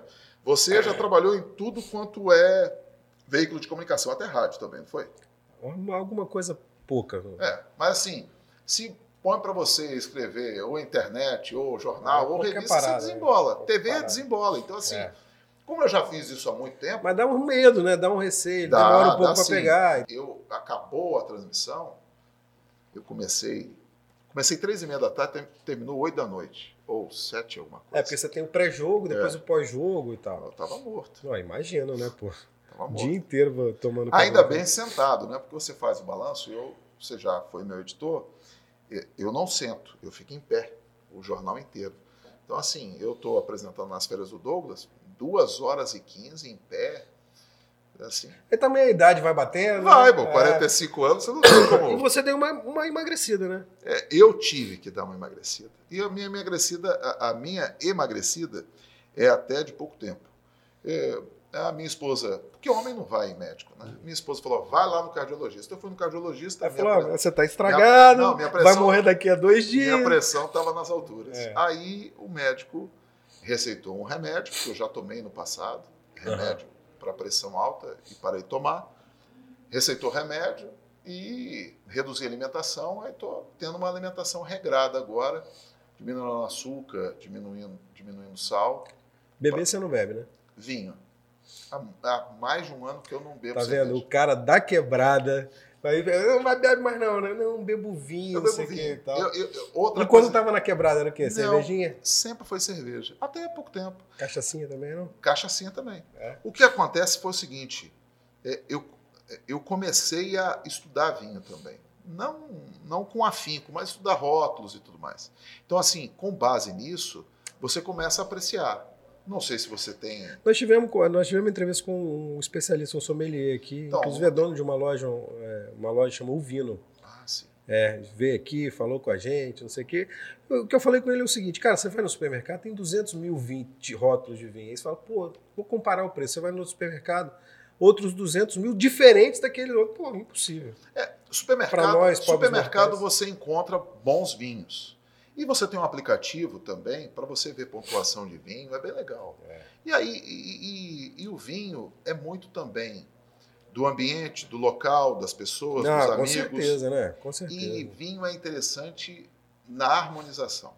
Então, assim, Existe gente cara, que. Cara, você tá praticamente aquele homem buquê, né? Aquele cara que sabe tudo de vinho. Não, não, não, não. Olha, tá assim. Eu sou jornalista, eu sou jornalista, eu sou jornalista como você, então é. a gente sabe tudo superficialmente de tudo. É, superficialmente a gente é, Então, assim, é, vinho, eu comecei, e existem Existem pessoas, não sei se o sommelier falou, existem pessoas que combinam vinho com pipoca, vinho com hambúrguer. Ele falou que dá para combinar com qualquer coisa. Qualquer coisa. Qualquer coisa. E, e assim, e, e, é tudo é, algo novo, diferente. Eu vendo programas é, sobre vinho em TV a cabo ou na internet. Internet mesmo, é impressionante. Né, você né, vê, você vê muita coisa também cultural de é, vinhos também. É. é. tem, tem até uma. Eu vou até pedir a minha equipe depois passar para você tem vinhos no Espírito Santo que são produzidos aqui no estado que já ganharam prêmios, como Tabocas, lá de Santa é, É. Ele falou o, o, o Pablo Musk. E também tem um que é de Domingos Martins. Por que, que eu estou falando até de vinho? Porque eu fui relator de um projeto sobre vinhos na Câmara dos Deputados.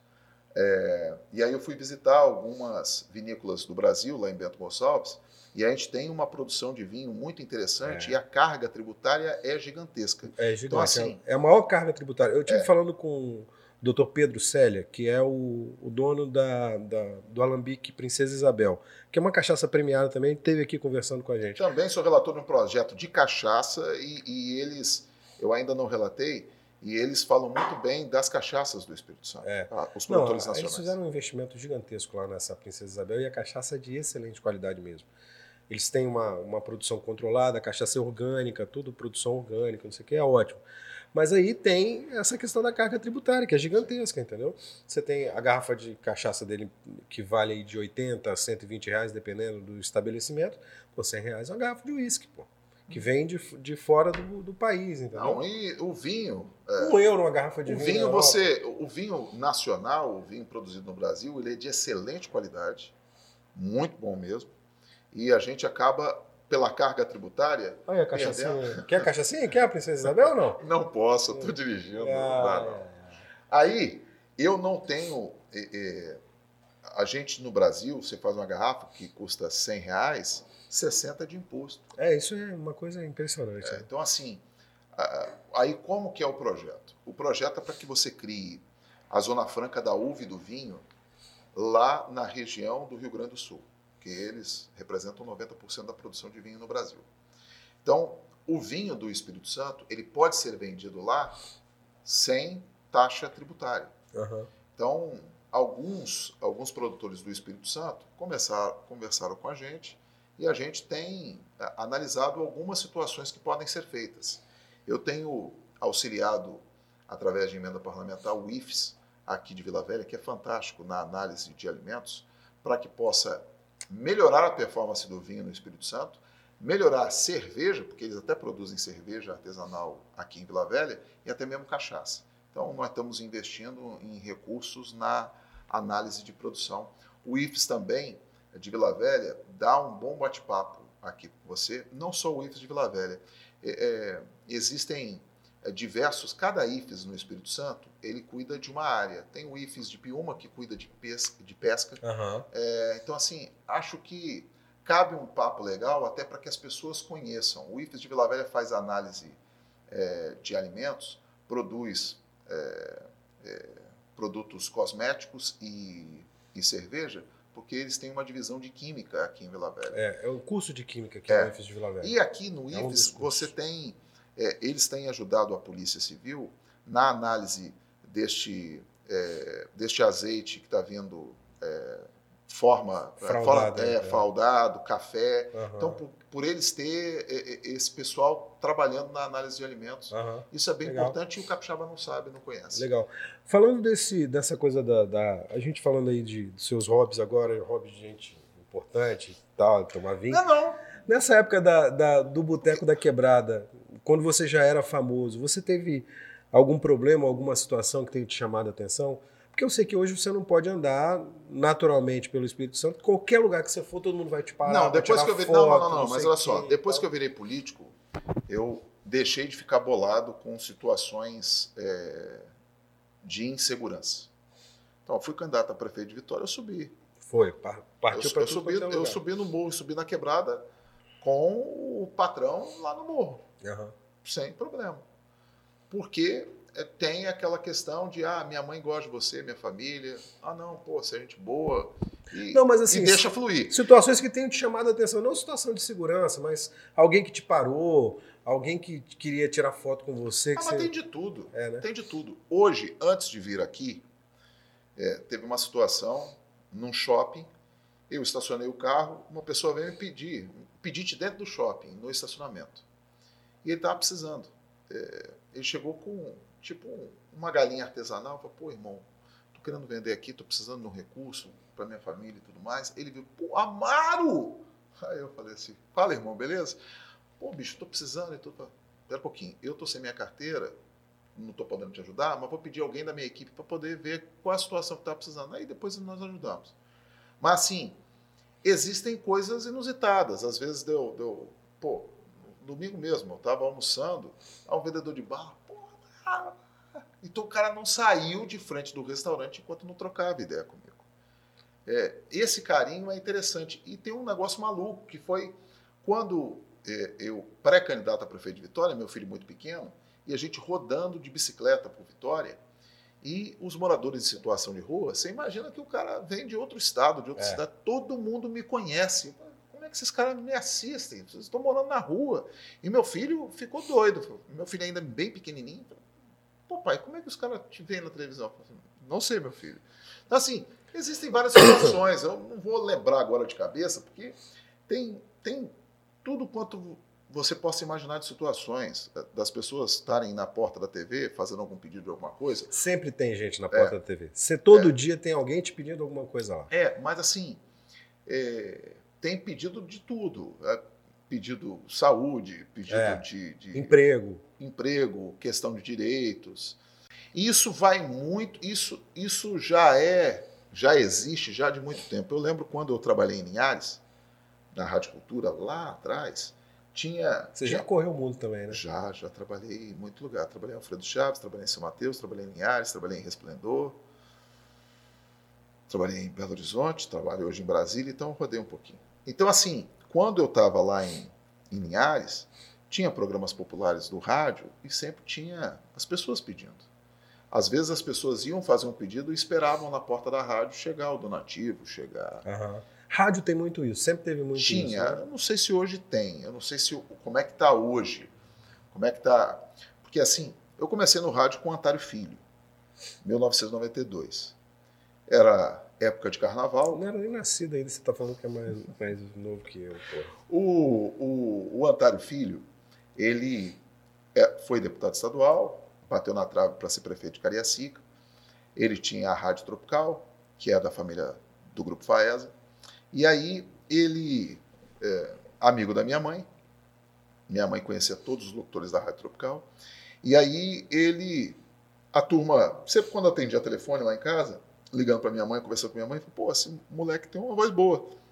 Aí fui lá no carnaval em 92, é, um ou dois dias de carnaval, passei com meu pai em praia e tudo mais, e aí minha mãe falou assim, ó, oh, Antário pediu você ir lá. Aí eu fui na Rádio Tropical, Aí aprendi um pouquinho. Ele tinha uma forma peculiar de apresentar programa de rádio. Ele, ele, ele tinha um microfone com um pedestal como esse, levantava e fazia em pé, operava. Aham. Então ele fazia em pé. Ele falava que era bom pro diafragma, porque ele foi ator e tudo mais. E é verdade. É verdade. E aí é, fiquei lá. Aí comecei a fazer rádio e, e entrei no rádio através dele em 1992.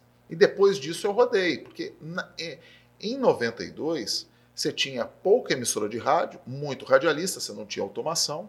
É. Então, Muita gente operando, muito é, operador. então assim, só ficava a nata da nata da nata. Quem começava tinha que ir pro interior. É. Aí eu fui para Alfredo Chaves, de Alfredo Chaves para Linhares, Linhares para São Mateus, de São Mateus surgiu a oportunidade de eu Todo mundo que trabalha no rádio fez esse circuito aí, né? Passou pelo interior. Eu estava conversando com o Dudu, o Eduardo Santos também, ele Sim. passou pelo interior. Eu Muita acho que gente Dudu foi Afonso Cláudio, É, eu acho que foi É, uma um- coisa. É, uma das etapas da vida dele. é, Então, assim, o Dudu eu conheci, o Eduardo Santos, eu conheci trabalhando em Alfredo Chaves. Ele foi uma vez visitar a rádio. Quem, quem gosta de comunicação sempre vai visitar algum É. veículo de comunicação. Foi lá, nós trocamos ideia. Ele ia ser repórter pela Rádio Vitória, acredito eu. E eu ia narrar o jogo pela Rádio Destaque, na época de Alfredo Chaves. Lá em Alfredo Chaves, aonde o Esporte Clube Alfredo Chaves, naquele ano, estava nas finais do Campeonato Capixaba. Hoje tudo mudou, né? Então, É. assim, a rádio hoje é mais automatizado. Teve a época do rádio é, com via satélite, que ainda tem, mas ah, hoje você pode ter uma emissora de hoje você pode ter uma emissora de rádio web. É. Você, não E precisa. tem ter- muitas aí. tem, muitas. E tem muitas boas. Aham. E tem muita gente que é de rádio que formata também programas. É. É, como o que você tem, voltado só para rádio, não podcast. É. Programas de rádio, realmente. Então tem muita coisa legal aparecendo, tem muita coisa que ele acaba utilizando. O Ratinho, ele falou numa entrevista que ele não compra mais TV, emissora de TV. Ele compra emissora de rádio. Porque hoje, com o streaming, A aplicativos e tudo é mais, você coloca as câmeras É. e transmite tudo ao vivo, porque tem muita rádio talk, né? É, Muita rádio de conversa. é, Então, exatamente. hoje em dia, você não, não fica só tocando música. Que é o princípio do podcast, né? Se você tem um nicho, se você tem uma, um bom formato, é isso, é conversa. É, é isso que as É, pessoas e querem. tem muita gente que, aí nesses nichos, igual eu volto a falar de educação financeira, Tem alguns que fazem lives, que fica trocando É. ideia com a turma. Exatamente. É, tem gente que faz vídeos mais curtos É, para poder monetizar. É, exatamente. Então, assim, tem muita gente que tem estrutura e tem gente que não tem estrutura que tenta fazer isso para poder aparecer. E você vê no início sempre muita coisa rudimentar É. e depois melhorando. Então, assim, aí depois de lá eu trabalhei é, na Rádio Espírito Santo, fiquei 11 anos na Rádio Espírito Santo, foi aí que aprendi muita coisa. E aí é, é, entrei no Balanço Geral para hoje é, é, seguir como apresentador de TV e todo, todo mês de dezembro, janeiro, né? Que eu- são as férias parlamentares, São, você. são as férias do Douglas e aí, com base nisso, eu acabo apresentando o balanço para dar um descanso nele. Hoje ele é o apresentador titular do balanço e eu sou o substituto dele. Até quando você vai apresentar o balanço? Eu Porque tenho, você falou que quer ser governador. eu tenho contrato até 2023, mas eu não serei governador agora, não. Acredito eu. É, Assim, eu não. é, é, eu tenho desejo de ser governador. Nós estamos no ano eleitoral aí. Tem Eu sei. gente que colocou o nome já. Eu sei, mas assim, é, eu quero ter rodagem. A melhor coisa para um político é conseguir ir para Brasília e trabalhar em Brasília. Porque lá você sabe quais são todos os caminhos Aham. de recursos. Você vê o fluxo, né? Como é que funciona o são fluxo? de recursos, de como que é feito, é, como que é trabalhado, é, quais são as portas que você bate, para onde que você vai. E existem assessores é, e secretários que estão em determinados ministérios há 20 anos. É, tem gente que já saiu do Espírito Santo, foi trabalhar com os antigos parlamentares e hoje tem família em Brasília, conhece Aham. todos os caminhos de Brasília. Brasília é uma cidade boa para viver. Tem muita violência no entorno de Brasília. Na Lá você consegue satélite. fazer um balanço geral de três horas, se você tiver equipe para poder.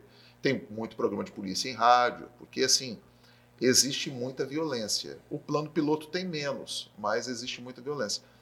É, é caro morar em Brasília? Não, depende. Se você for morar, quiser morar igual parlamentar, você vai pagar caro. Se você quiser morar com um salário até mesmo igual a média que nós temos no Espírito Santo, você consegue viver. Eu gosto de Brasília. É- É meio quente em alguns momentos, mas eu gosto. É, eu, eu gostei das minhas experiências fora do Espírito Santo. Amo isso aqui, gosto muito, gosto de gosto de Aracruz, gosto de, de Guarapari, que são praias diferentes da que você tem aqui. É, tenho ido muito a Marataízes, porque a família da minha esposa está vivendo lá e de vez em quando levo os meus filhos. É assim, o Espírito Santo de ponta a ponta, ele tem particularidades interessantes. Eu já falei isso ah, com, com algumas pessoas. Falei até com a Cris Samorini, que é presidente da Federação das Indústrias, que também seria um, um bom É? papo Com certeza. um bom papo para você, é, sobre algumas potencialidades do Estado, que a gente pode dividir o Estado para a gente buscar é, investimentos em determinadas regiões. E a Federação das Indústrias, acredito eu, que vai fazer um estudo a longo prazo para isso. Fez um estudo há pouco tempo, porque assim, é, nós temos no Espírito Santo condições de desenvolver muita coisa no Estado, do Estado, de centralizar. E, e basta muita vontade política. É, teve uma época aqui em São Mateus, nós tivemos, é, com o Amadeu Boroto, muito investimento em São Mateus de indústrias e empresas, como o Guerino fez nas passagens dele em Linhares. É, nós temos outros municípios que têm potencialidade. Basta ter uma força política e empresarial ainda é, mais robusta para determinadas regiões do Estado. É claro que a- essa questão da Sudene e incentivo fiscal Faz uma diferença muito grande. Faz, mas assim, eu acredito que a gente consegue, a- através de, de estudos e avanços, melhorar em algumas áreas. Eu tenho alguns amigos prefeitos que eu tento, de uma forma ou de outra, por fazer parte da Comissão de Desenvolvimento Econômico da Câmara, é, levar é, em, em- algumas, em algumas reuniões algumas chances e condições da gente poder atrair investimentos para determinadas áreas. É claro que a pandemia atrapalhou muitos investimentos. Então, existem grandes empresas que queriam fazer um aporte em determinada cidade ou buscar alguma coisa e acabam deixando. Nós vimos agora a questão da Forte, que tem mais de um ano praticamente que saiu do Brasil. É. E deixou na mão concessionárias fortes, como a própria Contalto, que existia aqui no Espírito Santo. Quando eu continuo existindo agora, se não me Sim, engano, é mas a- multimarcas. né? É, mas aí você não tem mais aquela marca que era forte. Exatamente. Da que foi a Ford. vida inteira. né? É. Então, É, Desde quando eu era pequeno, quando você já estava na rádio há muito tempo, Eu já eu lembro. Então, então isso foi prejudicial. E eu estava. E você fazia parte da editoria de economia na época, e eu estava lembrando isso. Nós brigamos, acho, é, no governo do estado para que essa fábrica fosse no Espírito Santo, foi, Camaçari. Foi, foi uma, foi uma briga. Agora, a ACM levou para a Bahia. Imagine, imagine se estivéssemos com essa fábrica e hoje fechasse. Né? A Marco Polo não fechou aqui, acho que fechou no Rio. Então, assim, é, seria um baque, como está sendo um baque para Camaçari. É, exatamente. É, então, assim. Acho que foi praga de capixaba, né? Porque foi. Porque esse, esse caso ficou, foi muito emblemático aqui, porque o governo do estado, que era o governo Zé Inácio na época, fez uma maquete, isso ficou famosíssimo, o episódio da maquete, fez uma maquete da fábrica para apresentar, ó, estamos trazendo a fábrica para cá, não sei o que e tal. E aí, no dia seguinte, eu acho que eles anunciaram que iam para a Bahia, porque foi uma movimentação do antigo deputado federal Antônio Carlos Magalhães, que é a família é, dele sempre comandou a Bahia, não sei o que, que é o prefe... foi o prefeito de, foi, o ACM de, Salva... de Salvador. E foi um excelente prefeito. Todo mundo fala que foi um bom prefeito, é, né? Tanto que concorre, concorre bem para o governo do Estado. Mas o vô dele foi o que sacaneou a gente aqui e tirou sim, sim, sim. a fábrica. Mas assim, é, é, a união dos parlamentares do Nordeste é algo assim inimaginável. É. Eles são, eles são eu, eu convivo com muitos parlamentares do Nordeste, eles são assim, eles podem ter as divergências. Corporativistas? Eles se unem em prol da, da, da do região, Estado. É. Nós temos na bancada hoje uma boa união. A bancada hoje não tem divisão. Que é uma bancada diversa, não tem é. PT, tem é, PP, é, tem o Republicanos. Mas são, assim, nós são... somos bastante unidos. Uhum. Então, assim, a gente consegue todas as reuniões com o governo em Brasília, a gente consegue manter uma, uma excelente união e sempre desenvolver o trabalho em prol do Espírito Santo, como a gente tem feito. Essas obras que estão acontecendo no contorno do Mestre Álvaro, obras também da 447, que vai ligar a, a leste-oeste até a BR é, 101, esse contorno do Mestre Álvaro na Serra para desafogar a 101, tudo é dinheiro da bancada federal capixaba, não é dinheiro do governo federal, não. São obras que estavam prometidas e paradas é, há muito tempo. O, o, o Tarcísio, apesar de ser um excelente ministro é, dos transportes, ele não consegue é, recurso e orçamento para obras no Espírito Santo. E nós somos um grande parceiro nesse aspecto. Porque quando nós chegamos na Câmara e no Senado, o governador Renato Casagrande pediu muito apoio a obras estruturantes no Estado. E a gente tem desenvolvido na medida do possível uhum. o que a gente tem de dinheiro e de diálogo para que essas, essas obras saiam do papel. Como é que é a sua relação com o governador? Boa. Tranquila? Muito boa. Vocês são adversários políticos hoje? Não. Estão colocados em lados eu diferentes? Não tenho, eu não tenho essa questão de adversários políticos, não. Estou falando tenho, porque a gente está entrando não, no ano eu eleitoral. Eu tenho eleição. Né? Eu tenho eleição. Uhum. Então, assim, suponhamos, se eu for se eu fosse candidato a governador do estado, eu, era, eu seria adversário do Renato. Uhum. Mas é só ali. Então é igual o que, eu, o que, aconteceu com o Luciano. Não tem problema nenhum com o Luciano. Já estive com ele em, em, em outros locais. Não tem problema nenhum. Então, uhum. assim, eu não gosto de ficar carregando isso porque não, não vale a pena em prol. Você tem ideia? Logo que eu venci para deputado federal, eu mandei recursos para a Vitória. Eu tive dificuldade para enviar esses recursos, mas o Sérgio Sá, que era vice-prefeito, eu tenho um bom diálogo e eu consegui enviar esses recursos. Eu não tenho, é, é, zero, não tem problema nenhum. É, o Renato Casagrande, ele, ele é governador do estado, ele pode tentar a reeleição. O nosso partido, a princípio, tem um candidato, um pré-candidato, que é o Eric Musso, que é um excelente presidente da Assembleia, é, deu é, uma condição na Assembleia interessante para poder trabalhar, ele conseguiu dividir bem é, é, o protagonismo na Assembleia com os outros parlamentares, uhum. não só quando ele foi presidente na sua passagem lá e na minha também, como também agora. É. Então, assim, e ele está buscando se preparar para um dia ser governador, ele é jovem ainda.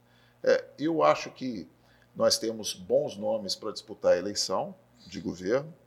É, acho o nome do Aldifas já mostrou competência de gestão, o Guerino já mostrou competência de gestão, Manato é um parlamentar tarimbado, uh, o Rigoni é um, é um jovem que tem um potencial tremendo. É, eu gosto muito do Rigoni. Ele tem o sonho também de ser governador. Já pensou tem. ele disputar lá na frente com você? Não, não vejo problema nenhum, não. Terá sempre o meu respeito.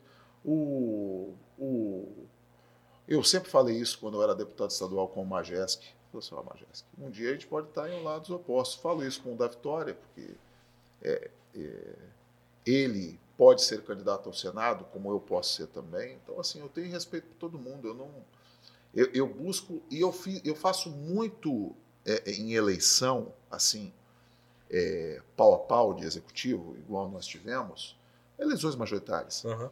É, muito um estudo do adversário. Saber os pontos fracos, não para bater, mas para poder preencher. Foi assim que eu consegui voltar a ser primeiro lugar é, na televisão.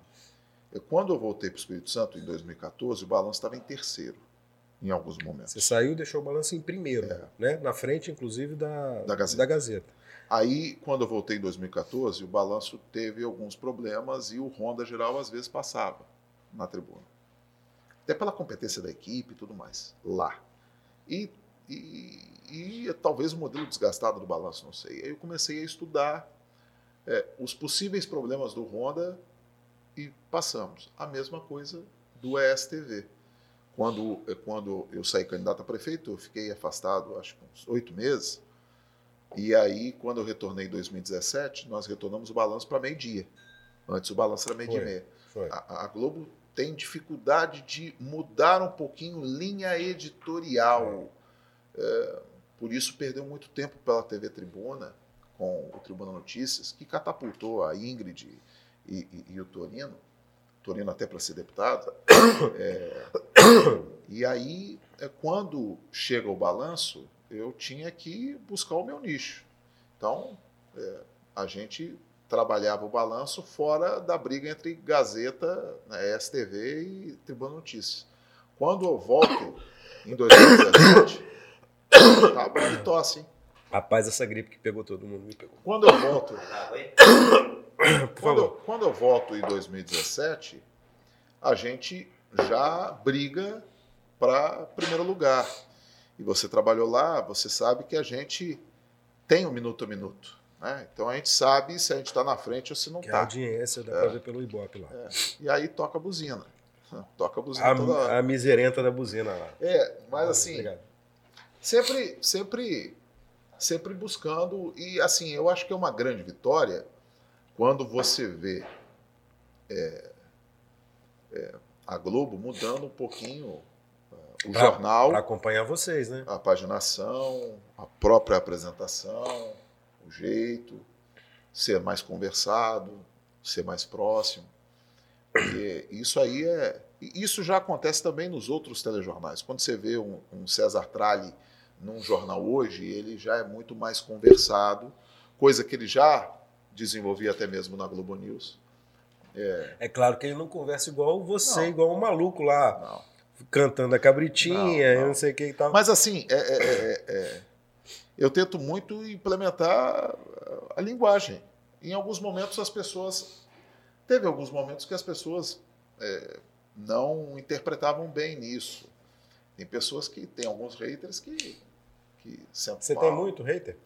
Ah, sempre tem. Eu, eu fiz entrevista aqui com. A gente conversou aqui com o Bruno Calimã que é um compositor, compõe um monte de sertanejo para um monte de gente famosa aí. Uhum. E aí, brincando no final, tem uma. Eh, esse negócio de hater, não tem, tem uma menina que me escreveu uma vez, que discutiu comigo pela rede social. Não, tem. Aí ele, ela falou, ele falou assim: não, então quando eu tive isso, ele falou, tô famoso, agora, agora sim, tem um hater.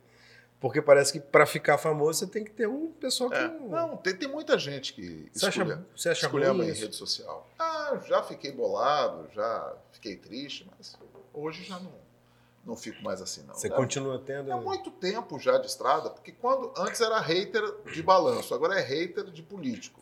Então, não... Tem juntos os dois também, não? Juntos os dois.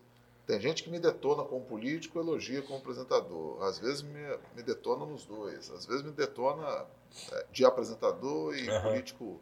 Então, é, é difícil, não dá para você agradar todo mundo. E, e às vezes vem muito gratuito, né? E a rede social ajuda muito para ser gratuito. O que me assusta, às vezes, até apresentando o balanço, é que a intolerância já está chegando, saindo do virtual para o real. E isso que me assusta. Você não acha que esse clima político que a gente vive hoje no país, a gente tem o presidente que pensa de uma forma que é bem radical em alguns momentos, com alguns temas, E a gente tem uma oposição que é, hoje é muito ativa e muito questionadora, com um ponto de vista diferente, e faz essa coisa do, do que todo mundo fala que é da, da polarização, ou tá certo ou tá errado, ou você é nosso ou é deles. Eu vi algumas, algumas entrevistas, e até uma delas do Flávio Augusto, que é o empresário dono da WhatsApp, uhum. e ele falou um negócio que é bem interessante. É, quem acabou deixando a gente ainda mais assim foi a rede social. Porque se você é, consome um tipo é, de assunto, acaba sempre chegando para você é. aquilo ou associado àquilo. Exatamente. E são os algoritmos lá que te mandam é, todas as informações. E assim, se você não gosta do preto, se, se eu sou preto e você é vermelho, a gente vive brigando. Não existe mais aquela situação de eu é, eu respeito a sua opinião, você respeita a minha, vamos que vamos, vamos tomar cerveja. É, e eu também ouvi de um, um outro, numa outra entrevista, não me recordo de quem, falando disso do futebol. Hoje, como você tem facilidade para tudo em rede social e também na internet, você quer assistir o seu time, você vai no site do seu time, você vai no blogueiro do seu é, time, exatamente. tudo do seu time. E aí você não consome o time adversário. Aí você é, é, é, é não dá valor ao outro time, o que ele desenvolveu, o que ele fez. Porque a gente é na época que a gente assistiu o Neymar no Santos, fora o nosso time de futebol. A gente assistia um outro craque, a gente conhecia outro craque fora do nosso time. E eu achei bem interessante, porque está vivendo num mundo que a gente acaba fazendo isso mesmo. É. A gente só consome o que a gente gosta, o que a gente quer, porque existe essa, é, é, essa forma de você conseguir ter nichos do nicho do nicho. É, exatamente. Então, hoje você, se você quiser hoje fazer é, só o, o, seu programa, só falando de um tipo de tema, você tem condição de fazer isso. Exatamente. Você tem condição de fazer isso com convidados aqui ou é, via Skype. É. Então, em qualquer lugar. Em qualquer lugar do mundo. É, então, exatamente. isso aí atrapalhou demais a nossa, a nossa convivência. Então, por isso que é, é, eu passei o meu Réveillon é, na roça, no meio do mato, onde que eu não tinha internet. Às vezes eu gosto de fazer isso, porque eu, eu dou, uma, né? dou uma desligada. Levo um Kindle, que é um livro digital, ou levo o livro e tento ler.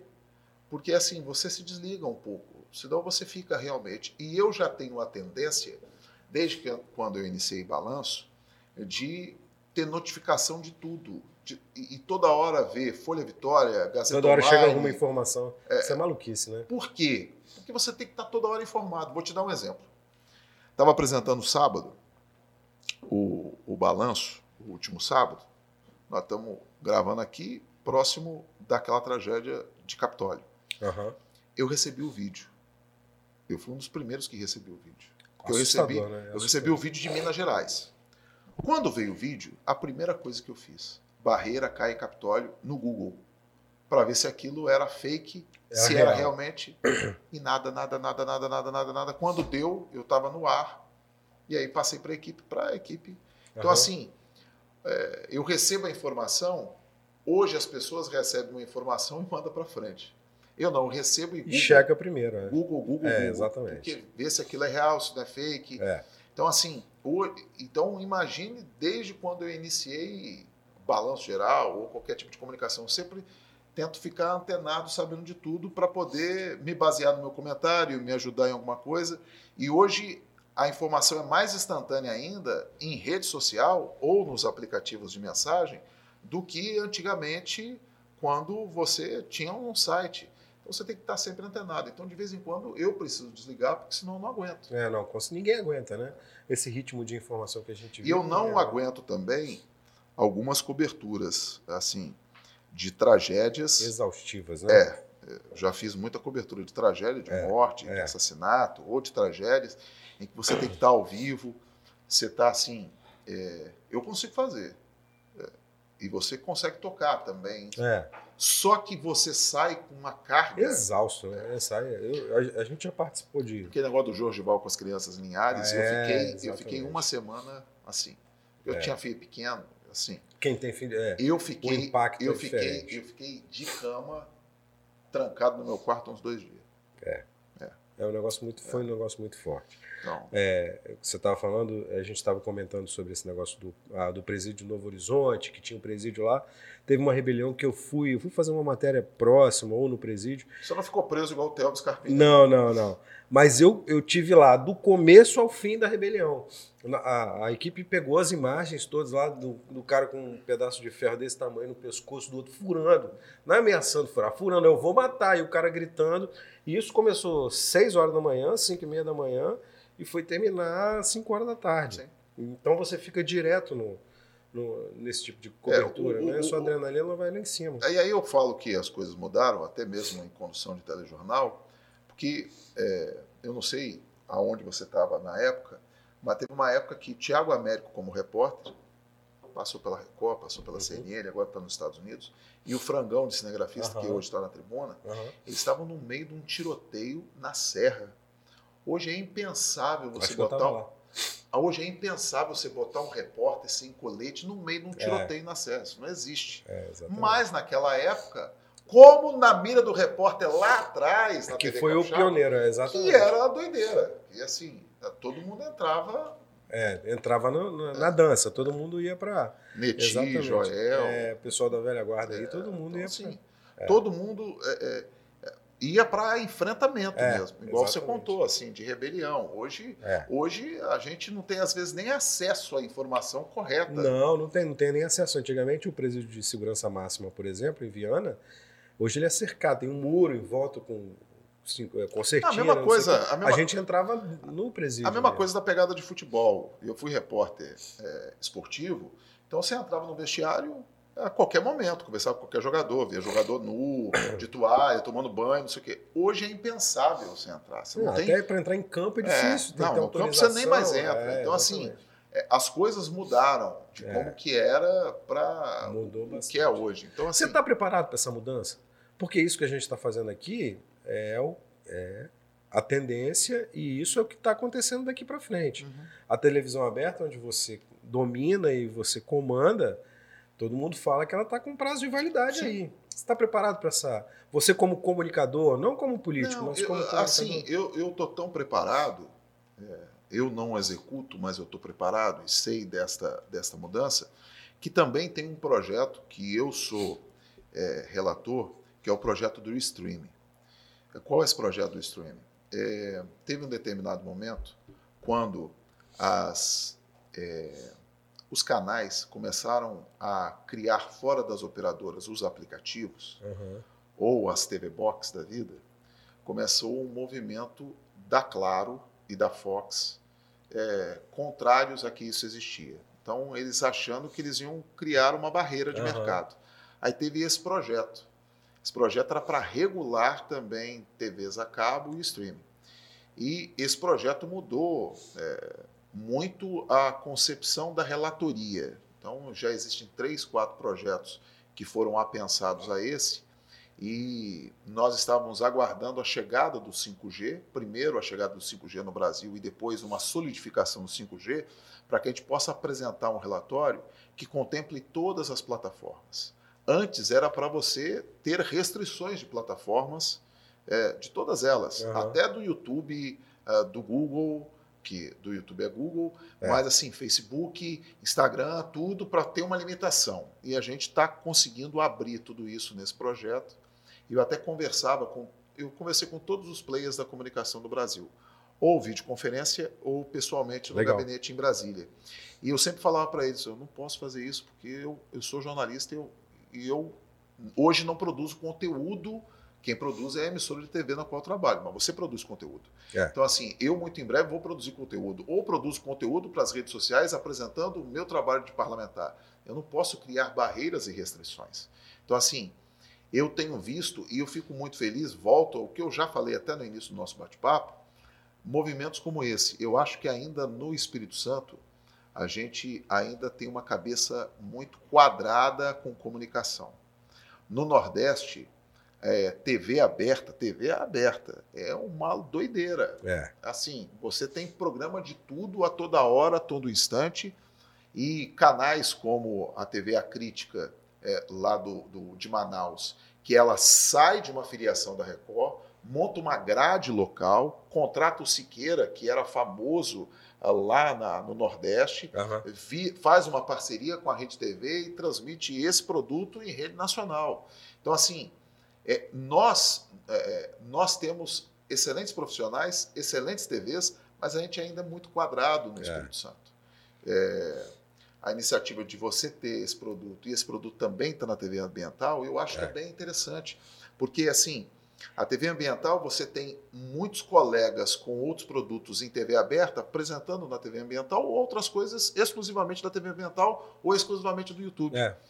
É, eu tenho é, assessores que são de Caratinga. Caratinga tem é, produção audiovisual gigantesca. Tem duas TVs a cabo em Caratinga.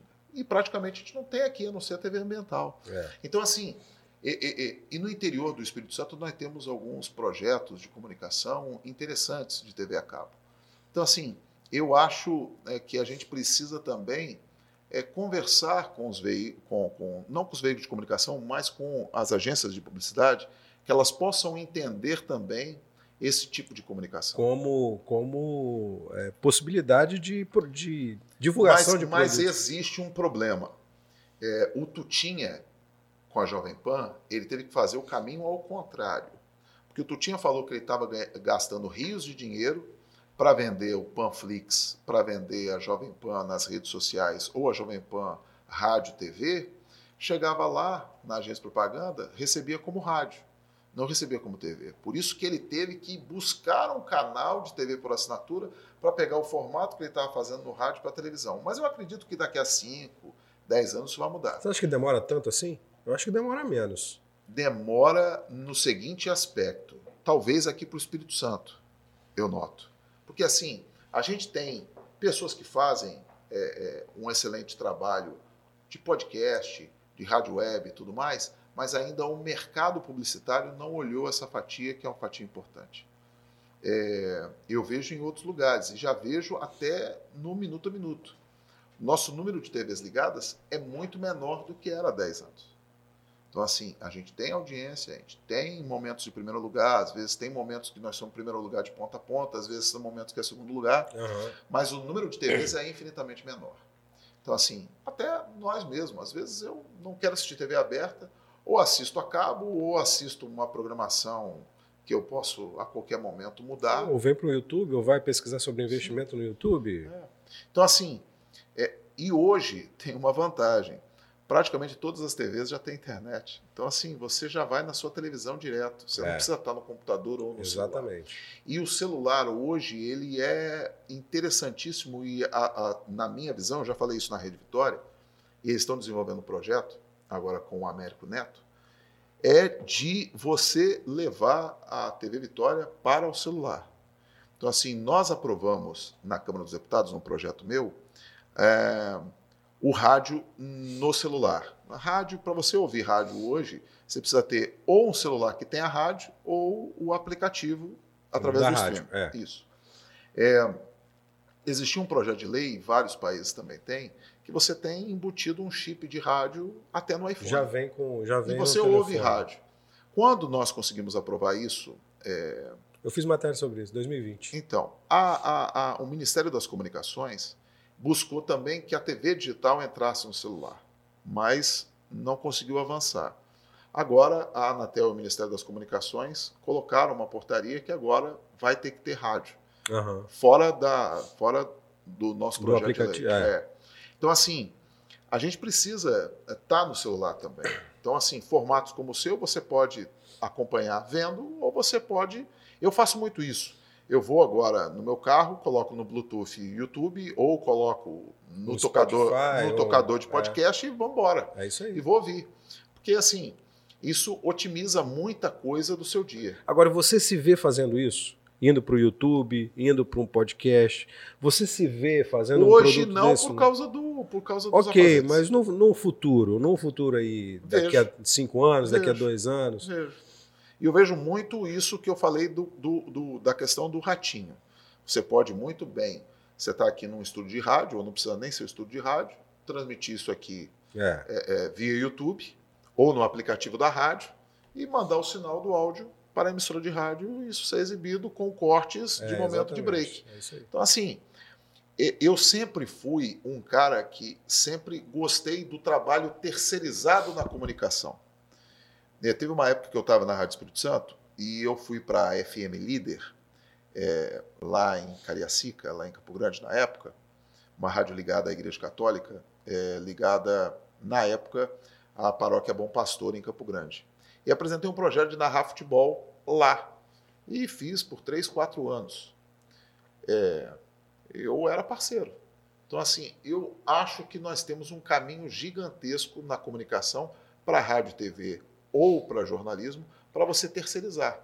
Então, assim, não dá só para o dono da emissora ter lá, pagar um salário e tudo mais. Pode até ter, mas você tem condições de terceirizar. Você pode ter uma brilhante ideia, como é a sua, e colocar em diversos canais. Aham. Você pode colocar no YouTube, né, nas redes sociais, é, ne- é, é, é, no canal como está a TV Ambiental, Isso. ou diversos canais pelo Brasil. Eu- Uma rádio. uma rádio também. Então, assim, eu acho, eu acho o modelo fantástico. Eu acho que você tem muita facilidade hoje de fazer comunicação.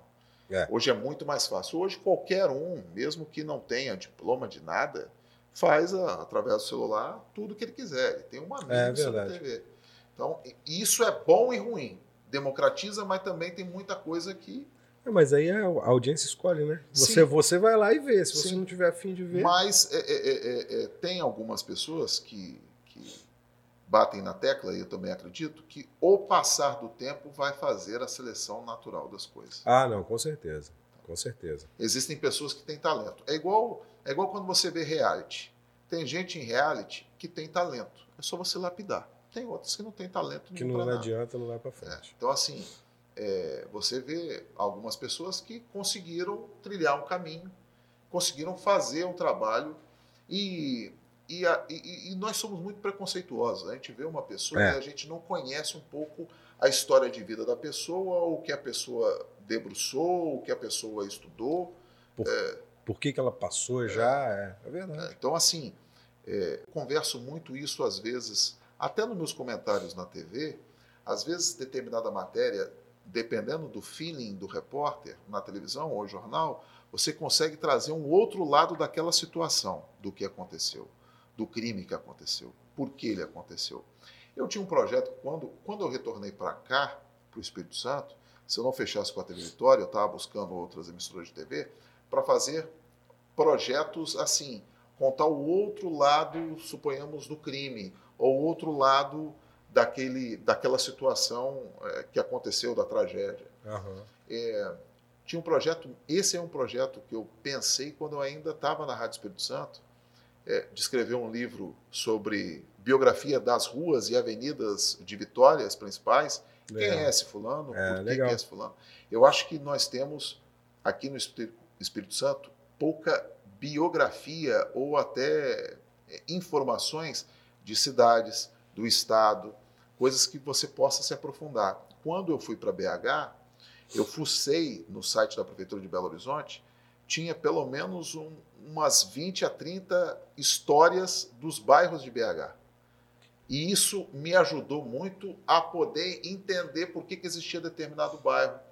Por que Conhecer o que, que você tava, o seu É. produto, né? O que estava acontecendo lá para você. E você vê que sim, se uma pessoa chegar no Espírito Santo, o cara não, não sabe. Pouquíssima gente É. vai saber. É. Pouquíssima gente vai Então, saber assim, eu explicar fico os feliz da vida quando eu chego, quando eu estou na Câmara e recebo um livro ou alguma história, mesmo que seja não rica em detalhes, ou até rica demais em detalhes, como um TCC, de algum município do estado. Porque eu acho que isso é fantástico para você formatar e colocar também nas escolas. Aham.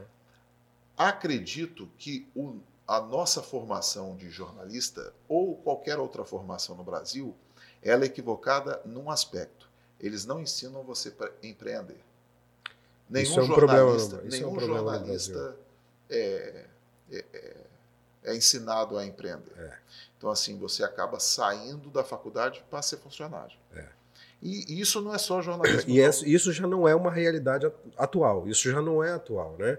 Porque os veículos estão contratando cada vez menos, estão reduzindo os, os tamanhos já não tem tanta expressão assim e as pessoas estão buscando não, meios alternativos. Empreender também tem que ter talento, tem que ter. Certamente, vocação. certamente. Mas aí, como você mesmo colocou da sua história, é, vale muito mais o seu esforço. Sim. Vou buscar, estudar, aprender. É claro que o talento é importante.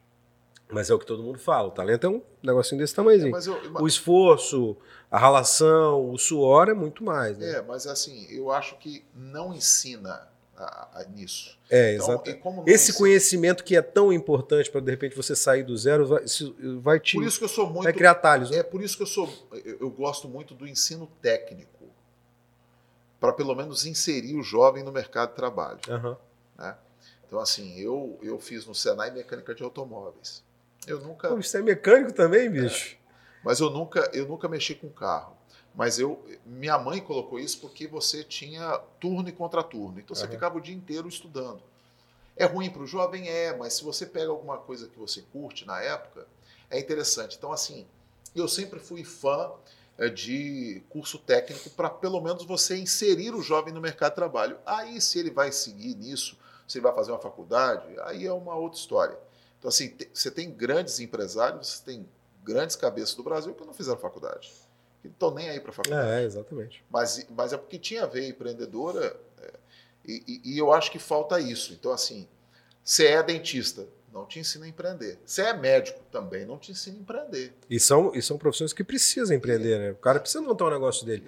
Dentista, por exemplo, normalmente o cara vai abrir então, um agora, eu não sei como é que está a grade curricular das faculdades hoje, é, pelo menos de jornalismo, de comunicação, mas hoje já valeria a pena porque você tem uma gama de produtos que você pode implementar como jornalista. É, exatamente. Como um podcast ou, ou reportagens.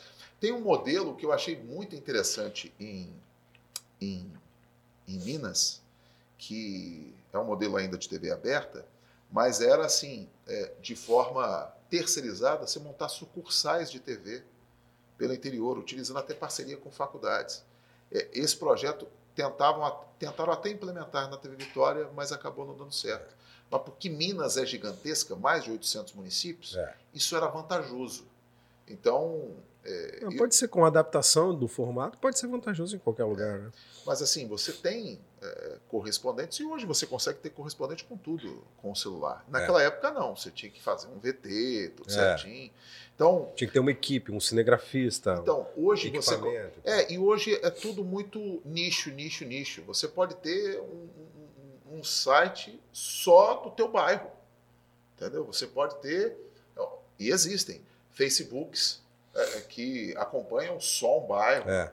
É, Instagram que acompanha só um bairro. Então, assim, hoje a comunicação é muito mais democrática e qualquer um consegue fazer comunicação hoje. Então, eu acho que. É, na faculdade tinha que ajudar e pelo menos é, introduzir o, o, o, empreender nas profissões para não só ficar tolhido, ah, vou sair, vou trabalhar na Gazeta, vou sair, vou trabalhar na TV Vitória, vou sair, vou trabalhar na Tribuna. Uhum. Né? É e assim, porque todo mundo sai da faculdade de jornalismo querendo trabalhar em televisão, ninguém pensa em rádio, ninguém pensa em agência de publicidade. É, exatamente. Não, de, de, de, agência de, de comunicação é. empresarial, é. ninguém pensa nisso. Então todo mundo pensa, ah, vou fazer TV, vou apresentar. E às vezes vê que a realidade é diferente. O salário às vezes é pouco, você tem que ralar pra cacete. É verdade. Então, é, então é, e isso é interessante nós falarmos. Por isso que de vez em quando, quando me chamam para a faculdade, eu gosto de trocar ideia e falar a real. Eu tive uma, graças a Deus, eu, na FAESA, quando eu me formei, eu tive excelentes professores que eram do mercado. Então sabia e passava para a gente a realidade. E eu já estava no mercado, né? Porque eu trabalhava Você já conhecia. É, você já sabia conhecia. o que, que dava para fazer, o que não dava para fazer. Então, cara, você achou que você fosse chegar nesse ponto aí? Não. Quando você estava no rádio lá, lá no interior, não. ganhando bem para caramba, porque rádio paga muito bem não. no interior ainda. Não. Eu, quando eu estava no interior, eu queria tocar minha bola, fazer meu trabalho, fazer meu trabalho bem feito. Quando eu vim para a Grande Vitória, eu fiquei feliz de conseguir ser narrador de futebol, narrar vários jogos, narrei Maracanã, seleção brasileira, narrei Maracanã final. Você foi lá? No Maracanã, em loco? Fui, fui. Porque antes você tinha que ir. Hoje não, hoje você consegue fazer de qualquer lugar. É, é. Hoje você, hoje eu posso estar em Brasília, o comentarista pode estar no, no Catar. É. E a gente faz uma transmissão de futebol. É verdade. A minha época, é, a minha época ainda era uma época de transição, que era um negócio bem legal, fazer uma cobertura uma vez de um evento da Vale, no Rio e depois em Minas, que eu levei um notebook e um microfone gravador. Ainda não tinha. É, e não era nem MP3, era Wave. Então você botava um microfone gravador lá, os caras ficavam doidos, você catava no computador, ligava o som de Forge, editava, mandava. E demorava ainda. É, então, discada, normalmente é. conexão discada. Então, assim, é, era a minha pegada. Hoje não, você. Aí grava aí um áudio aí pra mim, grava no negócio. Pronto. Chega lá, vai na rádio, grava um vídeo, dispara na televisão. Mas então, o que, que você sente hoje? Depois de olhar para trás e falar que, pô, eu tive naquele perrengue lá no interior. É, eu, agrade... eu agradeço muito a Deus e todas as pessoas que me ajudaram. E quem ainda está vivo, eu quero um dia ajudar e colaborar. Mas você, algum momento você pensa, por onde eu cheguei? Não, em, algum, em alguns momentos lá atrás, eu pensei em desistir, fazer outra coisa. É, porque no início é muito difícil tudo. É. É, também já pensei em desistir do balanço lá atrás, no início, porque era uma carga pesada. Mas Deus me sustentou bastante em muita coisa. E em tudo que eu ingressei, teve um determinado momento que dá bad. Em tudo. Tem hora que você. Pô, Quero mais mexer com essa. É. Deixa Política, essa. você vai conversar com 10 políticos, 11 vão falar isso. Tem hora que você fala assim. Qual o momento que você pensou em desistir da política? Ah, não. Eu pensei na época que eu era deputado estadual, época que é deputado federal e você tem votação difícil, os caras te arrebentam. Então, assim, Nessa hora você fala assim, para que, que eu estou fazendo isso? Poderia estar ganhando dinheiro com outra coisa, não ganho é. dinheiro. Assim, quando eu apresentava o balanço aqui, eu ganhava menos como deputado. Hoje eu ganho mais como deputado federal porque eu não estou no dia a dia. Porque o que faz dinheiro você é a publicidade. Uhum. Né? Nesse tipo de, de programa. Mesmo assim, a, os anunciantes te procuram, né? Vão atrás de vocês especificamente por causa, uma TV. por causa do que você construiu. Procuram uma TV. Eu, eu, eu, nunca fui de vendas. Não, tudo bem, mas procuram associar a imagem e é um deles erro à sua meu, imagem. E é um erro meu e eu estou tentando ajustar. Estou estudando venda também. É, é, um erro meu. O Fernando Fuli, ele começou a estudar venda e começou a, a melhorar rendimento em tudo. Né? Então, é, eu nunca pensei nisso, mas tem um determinado momento que todos nós nos vendemos. Você vende o seu produto, ele está aqui. Precisamos. É, nós precisamos. vendemos, nós vendemos tudo. Todo dia, toda hora, todo instante. Uma ideia, um argumento, um conceito, um pensamento. E às vezes a gente não dá conta. Outra coisa é. E, e aí o que a gente não dá conta é porque é legal, porque assim, eu apresento um argumento para você, você não concorda. Então quer dizer, você não comprou meu argumento. É a mesma coisa do dia a dia quando você está vendendo uma bala. Entendeu? Vai ter vários nãos, mas vai ter alguém que vai comprar. Então, assim, eu estou querendo estudar isso para me aprimorar é, é, em tudo. Eu, eu, eu, vivo, eu gosto muito de estudar. Tem hora que, tem hora que assim, é igual investimento. Eu estudo bastante investimento, aí tem hora assim, ah, vou dar uma diminuída, vou estudar mais parlamento. Aí dá uma diminuída. Mas assim, eu, eu sempre tento estar tá lendo, estar tá estudando. Legal. E é interessante, porque assim, se você vai falar assim, Amaro faz isso mesmo. Mas eu faço. Eu sempre fui. Porque assim, fora do ar, eu sou o cara que você me conhece. O cara tranquilo, de boa. Então, assim, as pessoas pensam que eu sou. Celebridade. Não, que eu sou maluco 24 horas. E não, não sou maluco 24 horas. E eu, eu não sou maluco. Eu tenho as tiradas, porque eu trato muito também a apresentação do balanço como tivesse trocando ideia com brother, com, é, com equipe. É então, assim, a tia que eu falo, é, que é a grande maioria, o telespectador é. no balanço é feminino, maioria é feminino naquele horário do almoço, eu acredito não só do balanço, acho que em todos os telejornais do horário do almoço, é muito de você conversar, é muito de você contar a história. Eu gosto muito, assim, eu gosto muito do jornalismo que conta história. Então, assim, eu sou fã das reportagens que Douglas faz. Douglas sabe contar Conduzir, história. Né? Acho que você, você, é, era legal um dia você trazer ele aqui. O Geraldo Luiz também conta muito bem o, o Marcelo Rezende também. Tem algumas tem, tem alguns bons repórteres que nós temos até na safra da TV Vitória que sabem contar a história, que prendem você. Tem bons repórteres na TV Vitória que sabem fazer um bom vivo.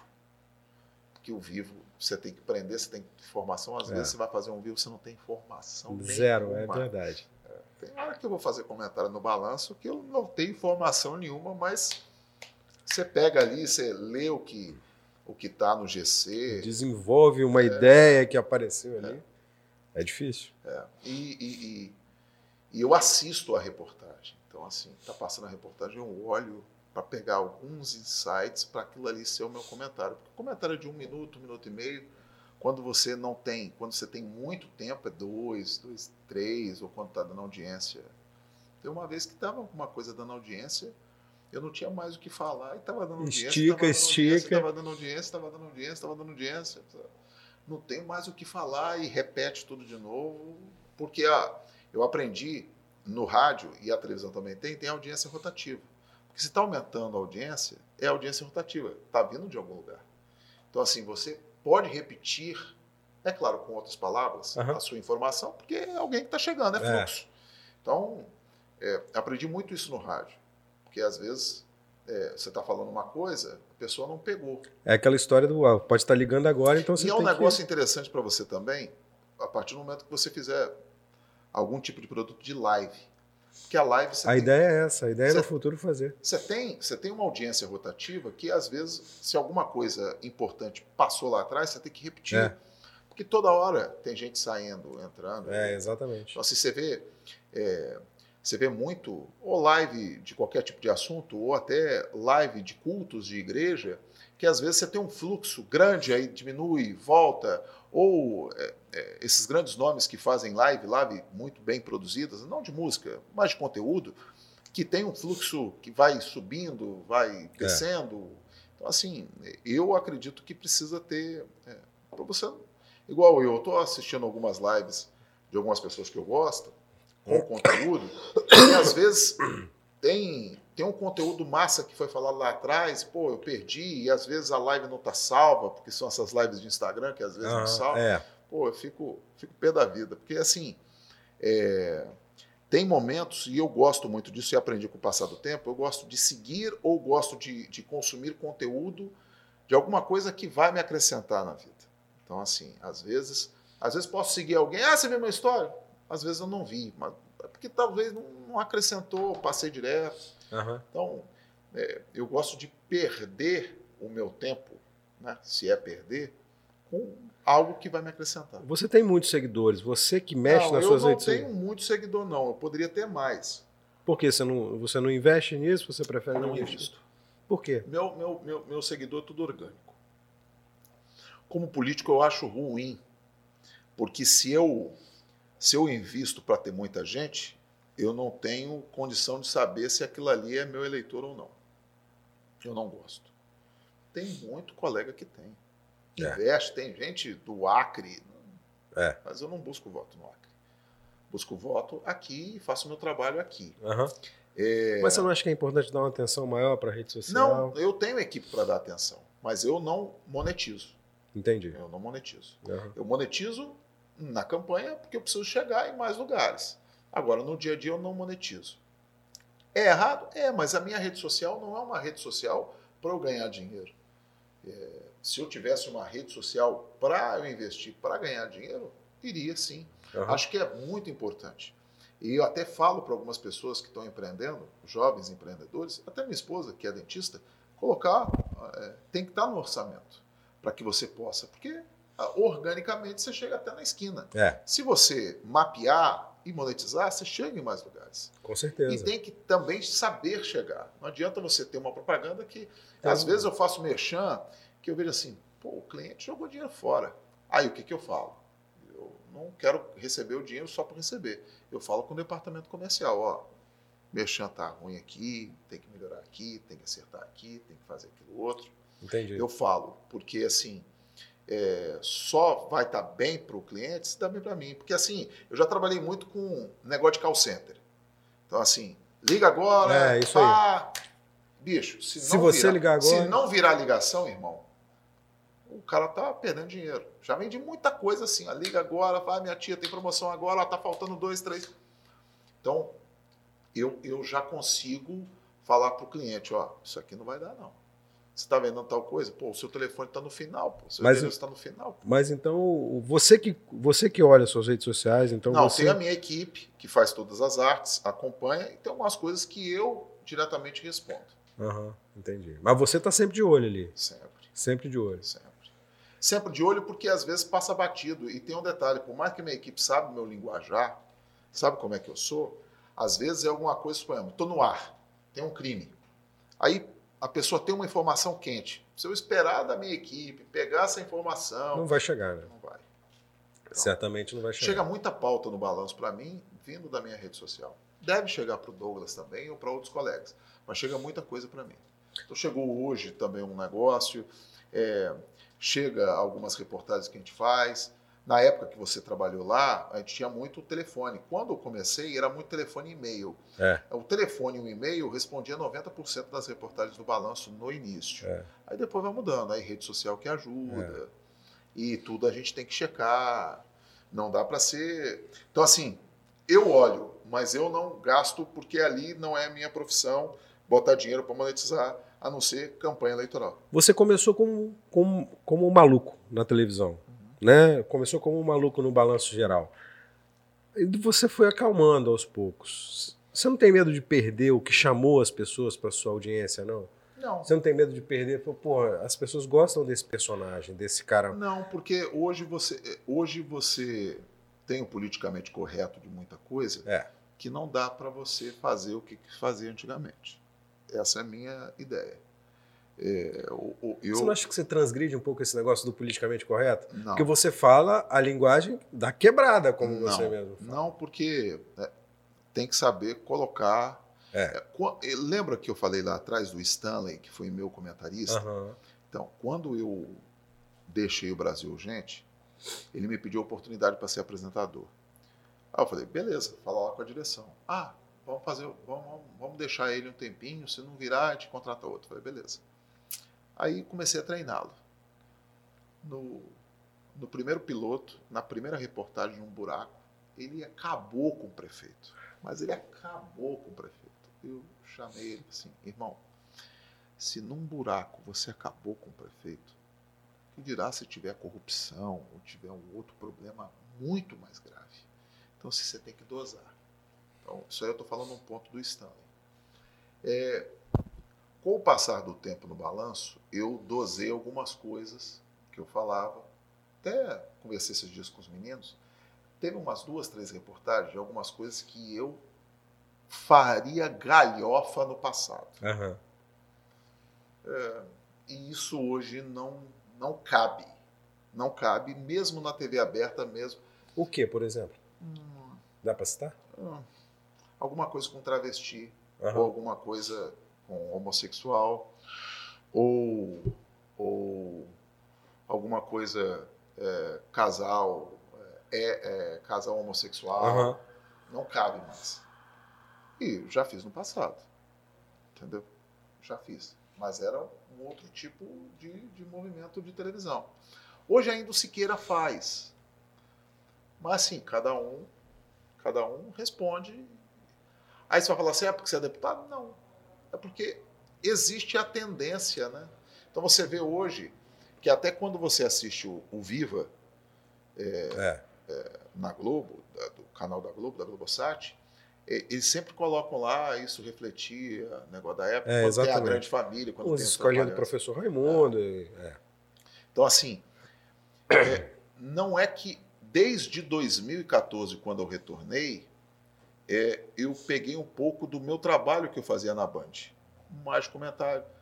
Tem uma brincadeira, tem uma coisa, é, às vezes uma palavra de duplo sentido. Aham. vezes- Tem, mas não vai ter o que tinha antigamente. Mas você não tem, tem- Pelas circunstâncias, não dá, mas não, não cabe. Mas então você não tem medo de perder espaço ou Não. perder audiência por causa disso? Não, não porque é, eu não fiz isso para ganhar audiência. Eu fiz isso porque era do momento. Aham. Eu não faço, eu não faço as coisas para ganhar audiência. Mas ganha. Não, assim, vou te, vou te dar um exemplo. Tá. Nesses últimos dias veio um vídeo, me marcaram num vídeo. Era um, uma treta que aconteceu num ônibus. Aí as meninas já estavam demandando, não sei o que. Gente, você parou para pensar que nós estamos pegando um jornal e estamos fazendo um VT de um vídeo que as pessoas marcaram, mas não tem boletim de ocorrência ainda? Não tem, não tem personagens. Para que a gente vai alimentar uma coisa só porque marcaram a gente? Então assim, a gente tem que entender como que a gente está vivendo hoje. Com o celular, qualquer um faz qualquer coisa, arma qualquer fake, manda e um abraço. É. Então, assim, é claro que no vídeo tinha algumas coisas é, é, é pesadas. Mas não dá para entrar nesse negócio sem ter um boletim de ocorrência, sem ter uma fonte oficial. Entrar por entrar, não dá. Então, assim, no passado já fizemos lambança assim. Bom, tempo atrás, se mostrou lá atrás, vídeo de dois homens se pegando. É, exatamente. Né, na praia, na areia da praia, ali no, na Enseada dos Anéis. Foi. Enseada dos Anéis é, é, é a evolução, bonito. né? Não, bonito.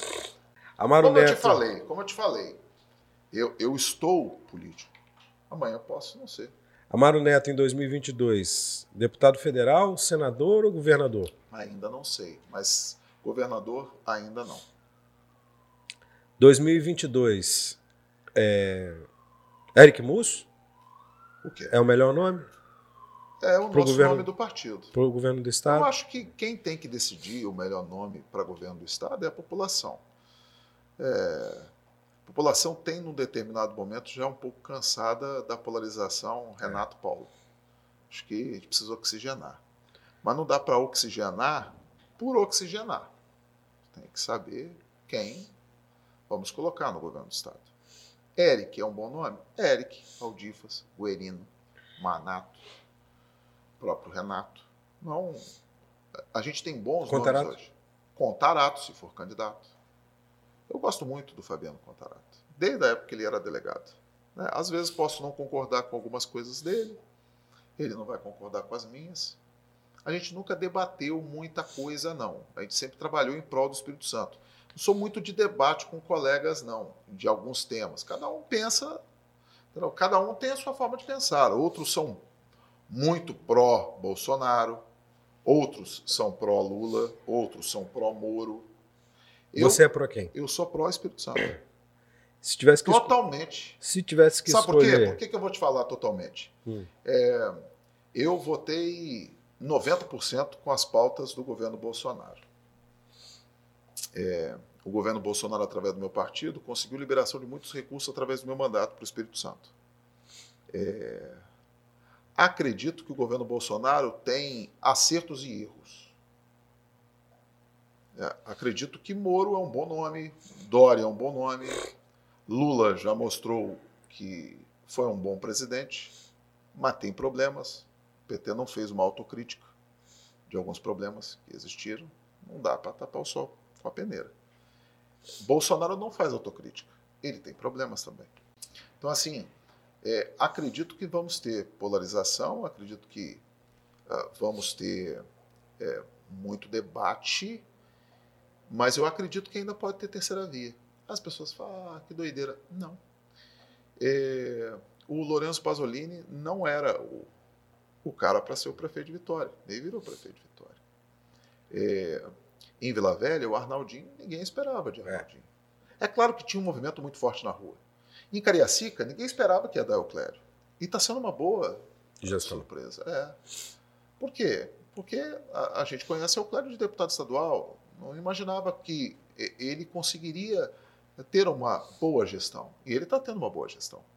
Então, assim, é, na política, não dá para você ganhar de véspera, não. Tem que ser até o último minuto. Eu acredito que podemos ter, na hora do debate, na hora que o eleitor for escolher, podemos ter surpresas. Acredito. Porque quando o eleitor quiser realmente pensar, porque o eleitor hoje ele tem N problemas. Ele está desempregado, o É. poder de compra caiu, tem inflação, é, tem Covid, tem variante, tem gripe. Então ele não está pensando em política. É um pequeno.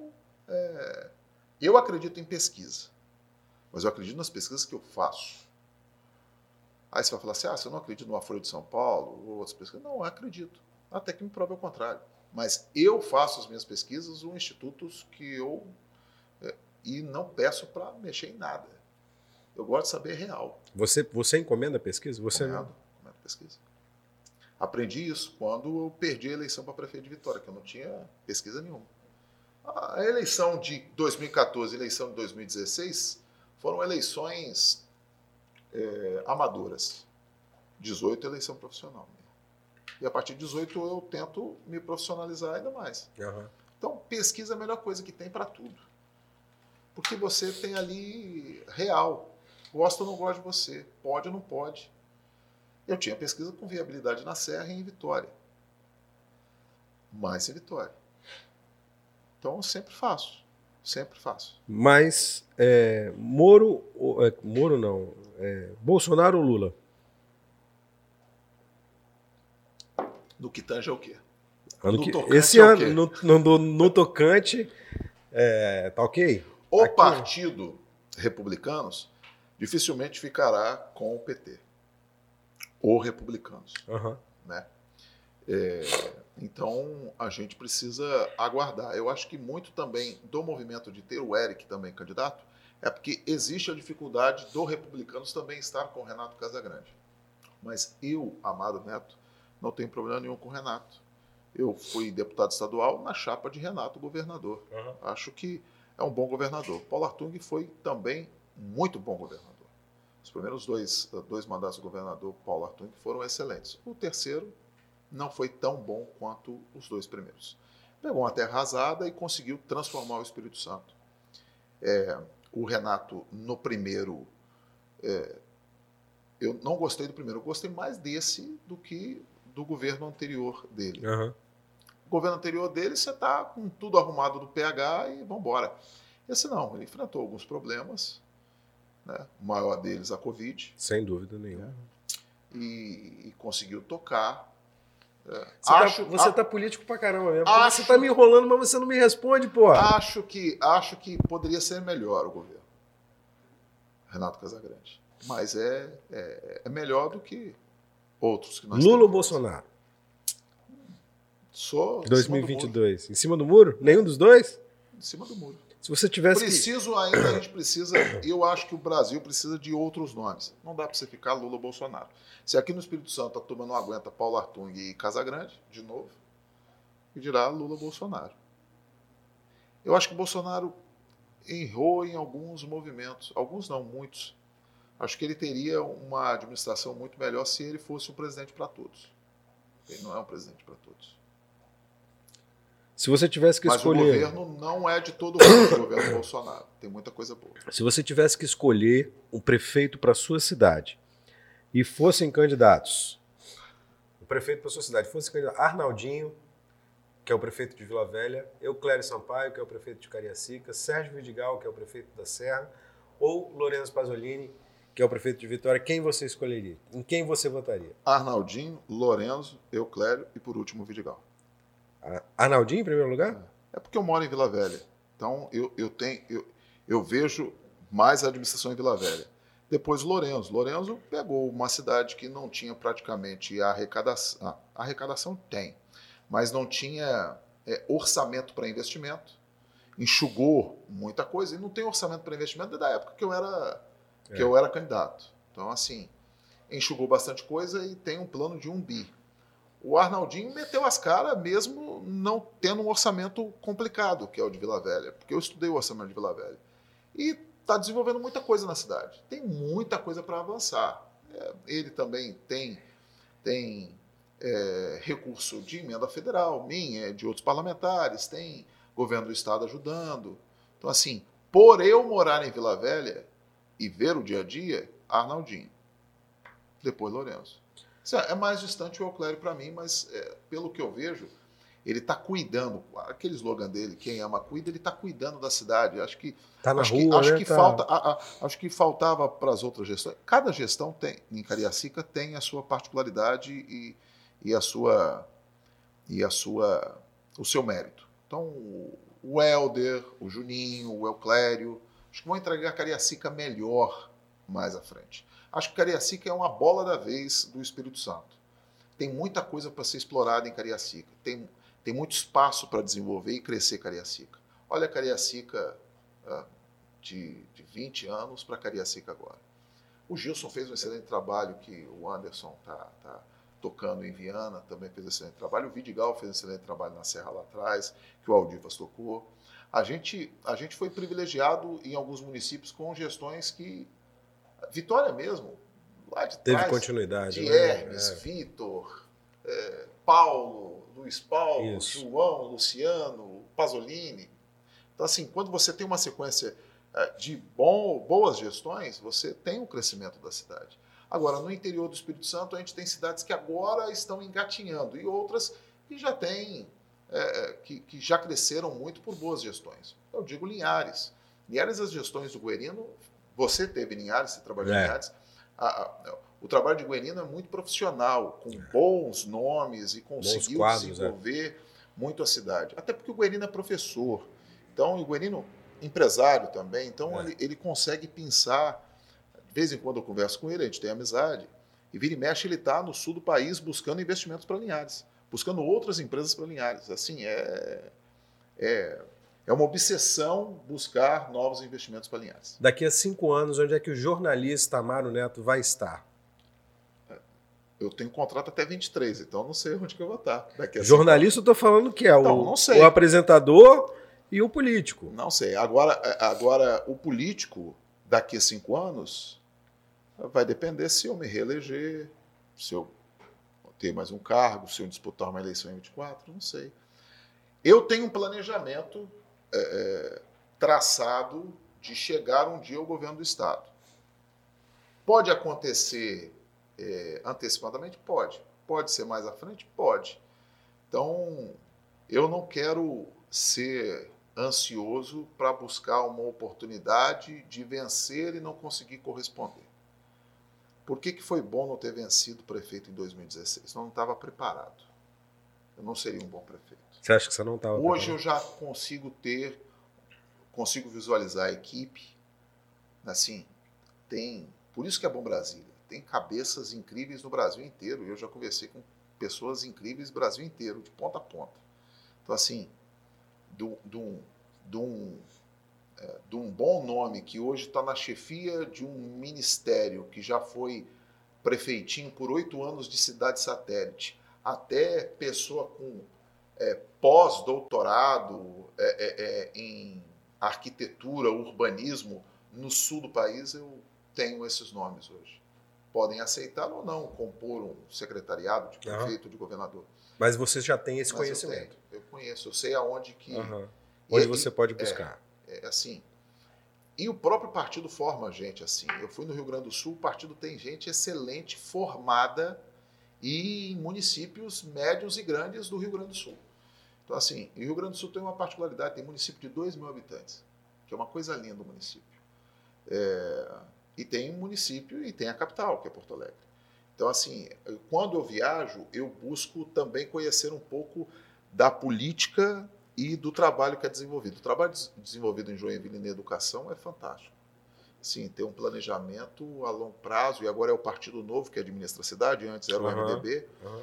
É, e aí é bom que partidos com ah, ideologia ou pensamento um tanto diferente do tradicional possam administrar, como Zema eh, em, em- em- em Em Minas, Minas.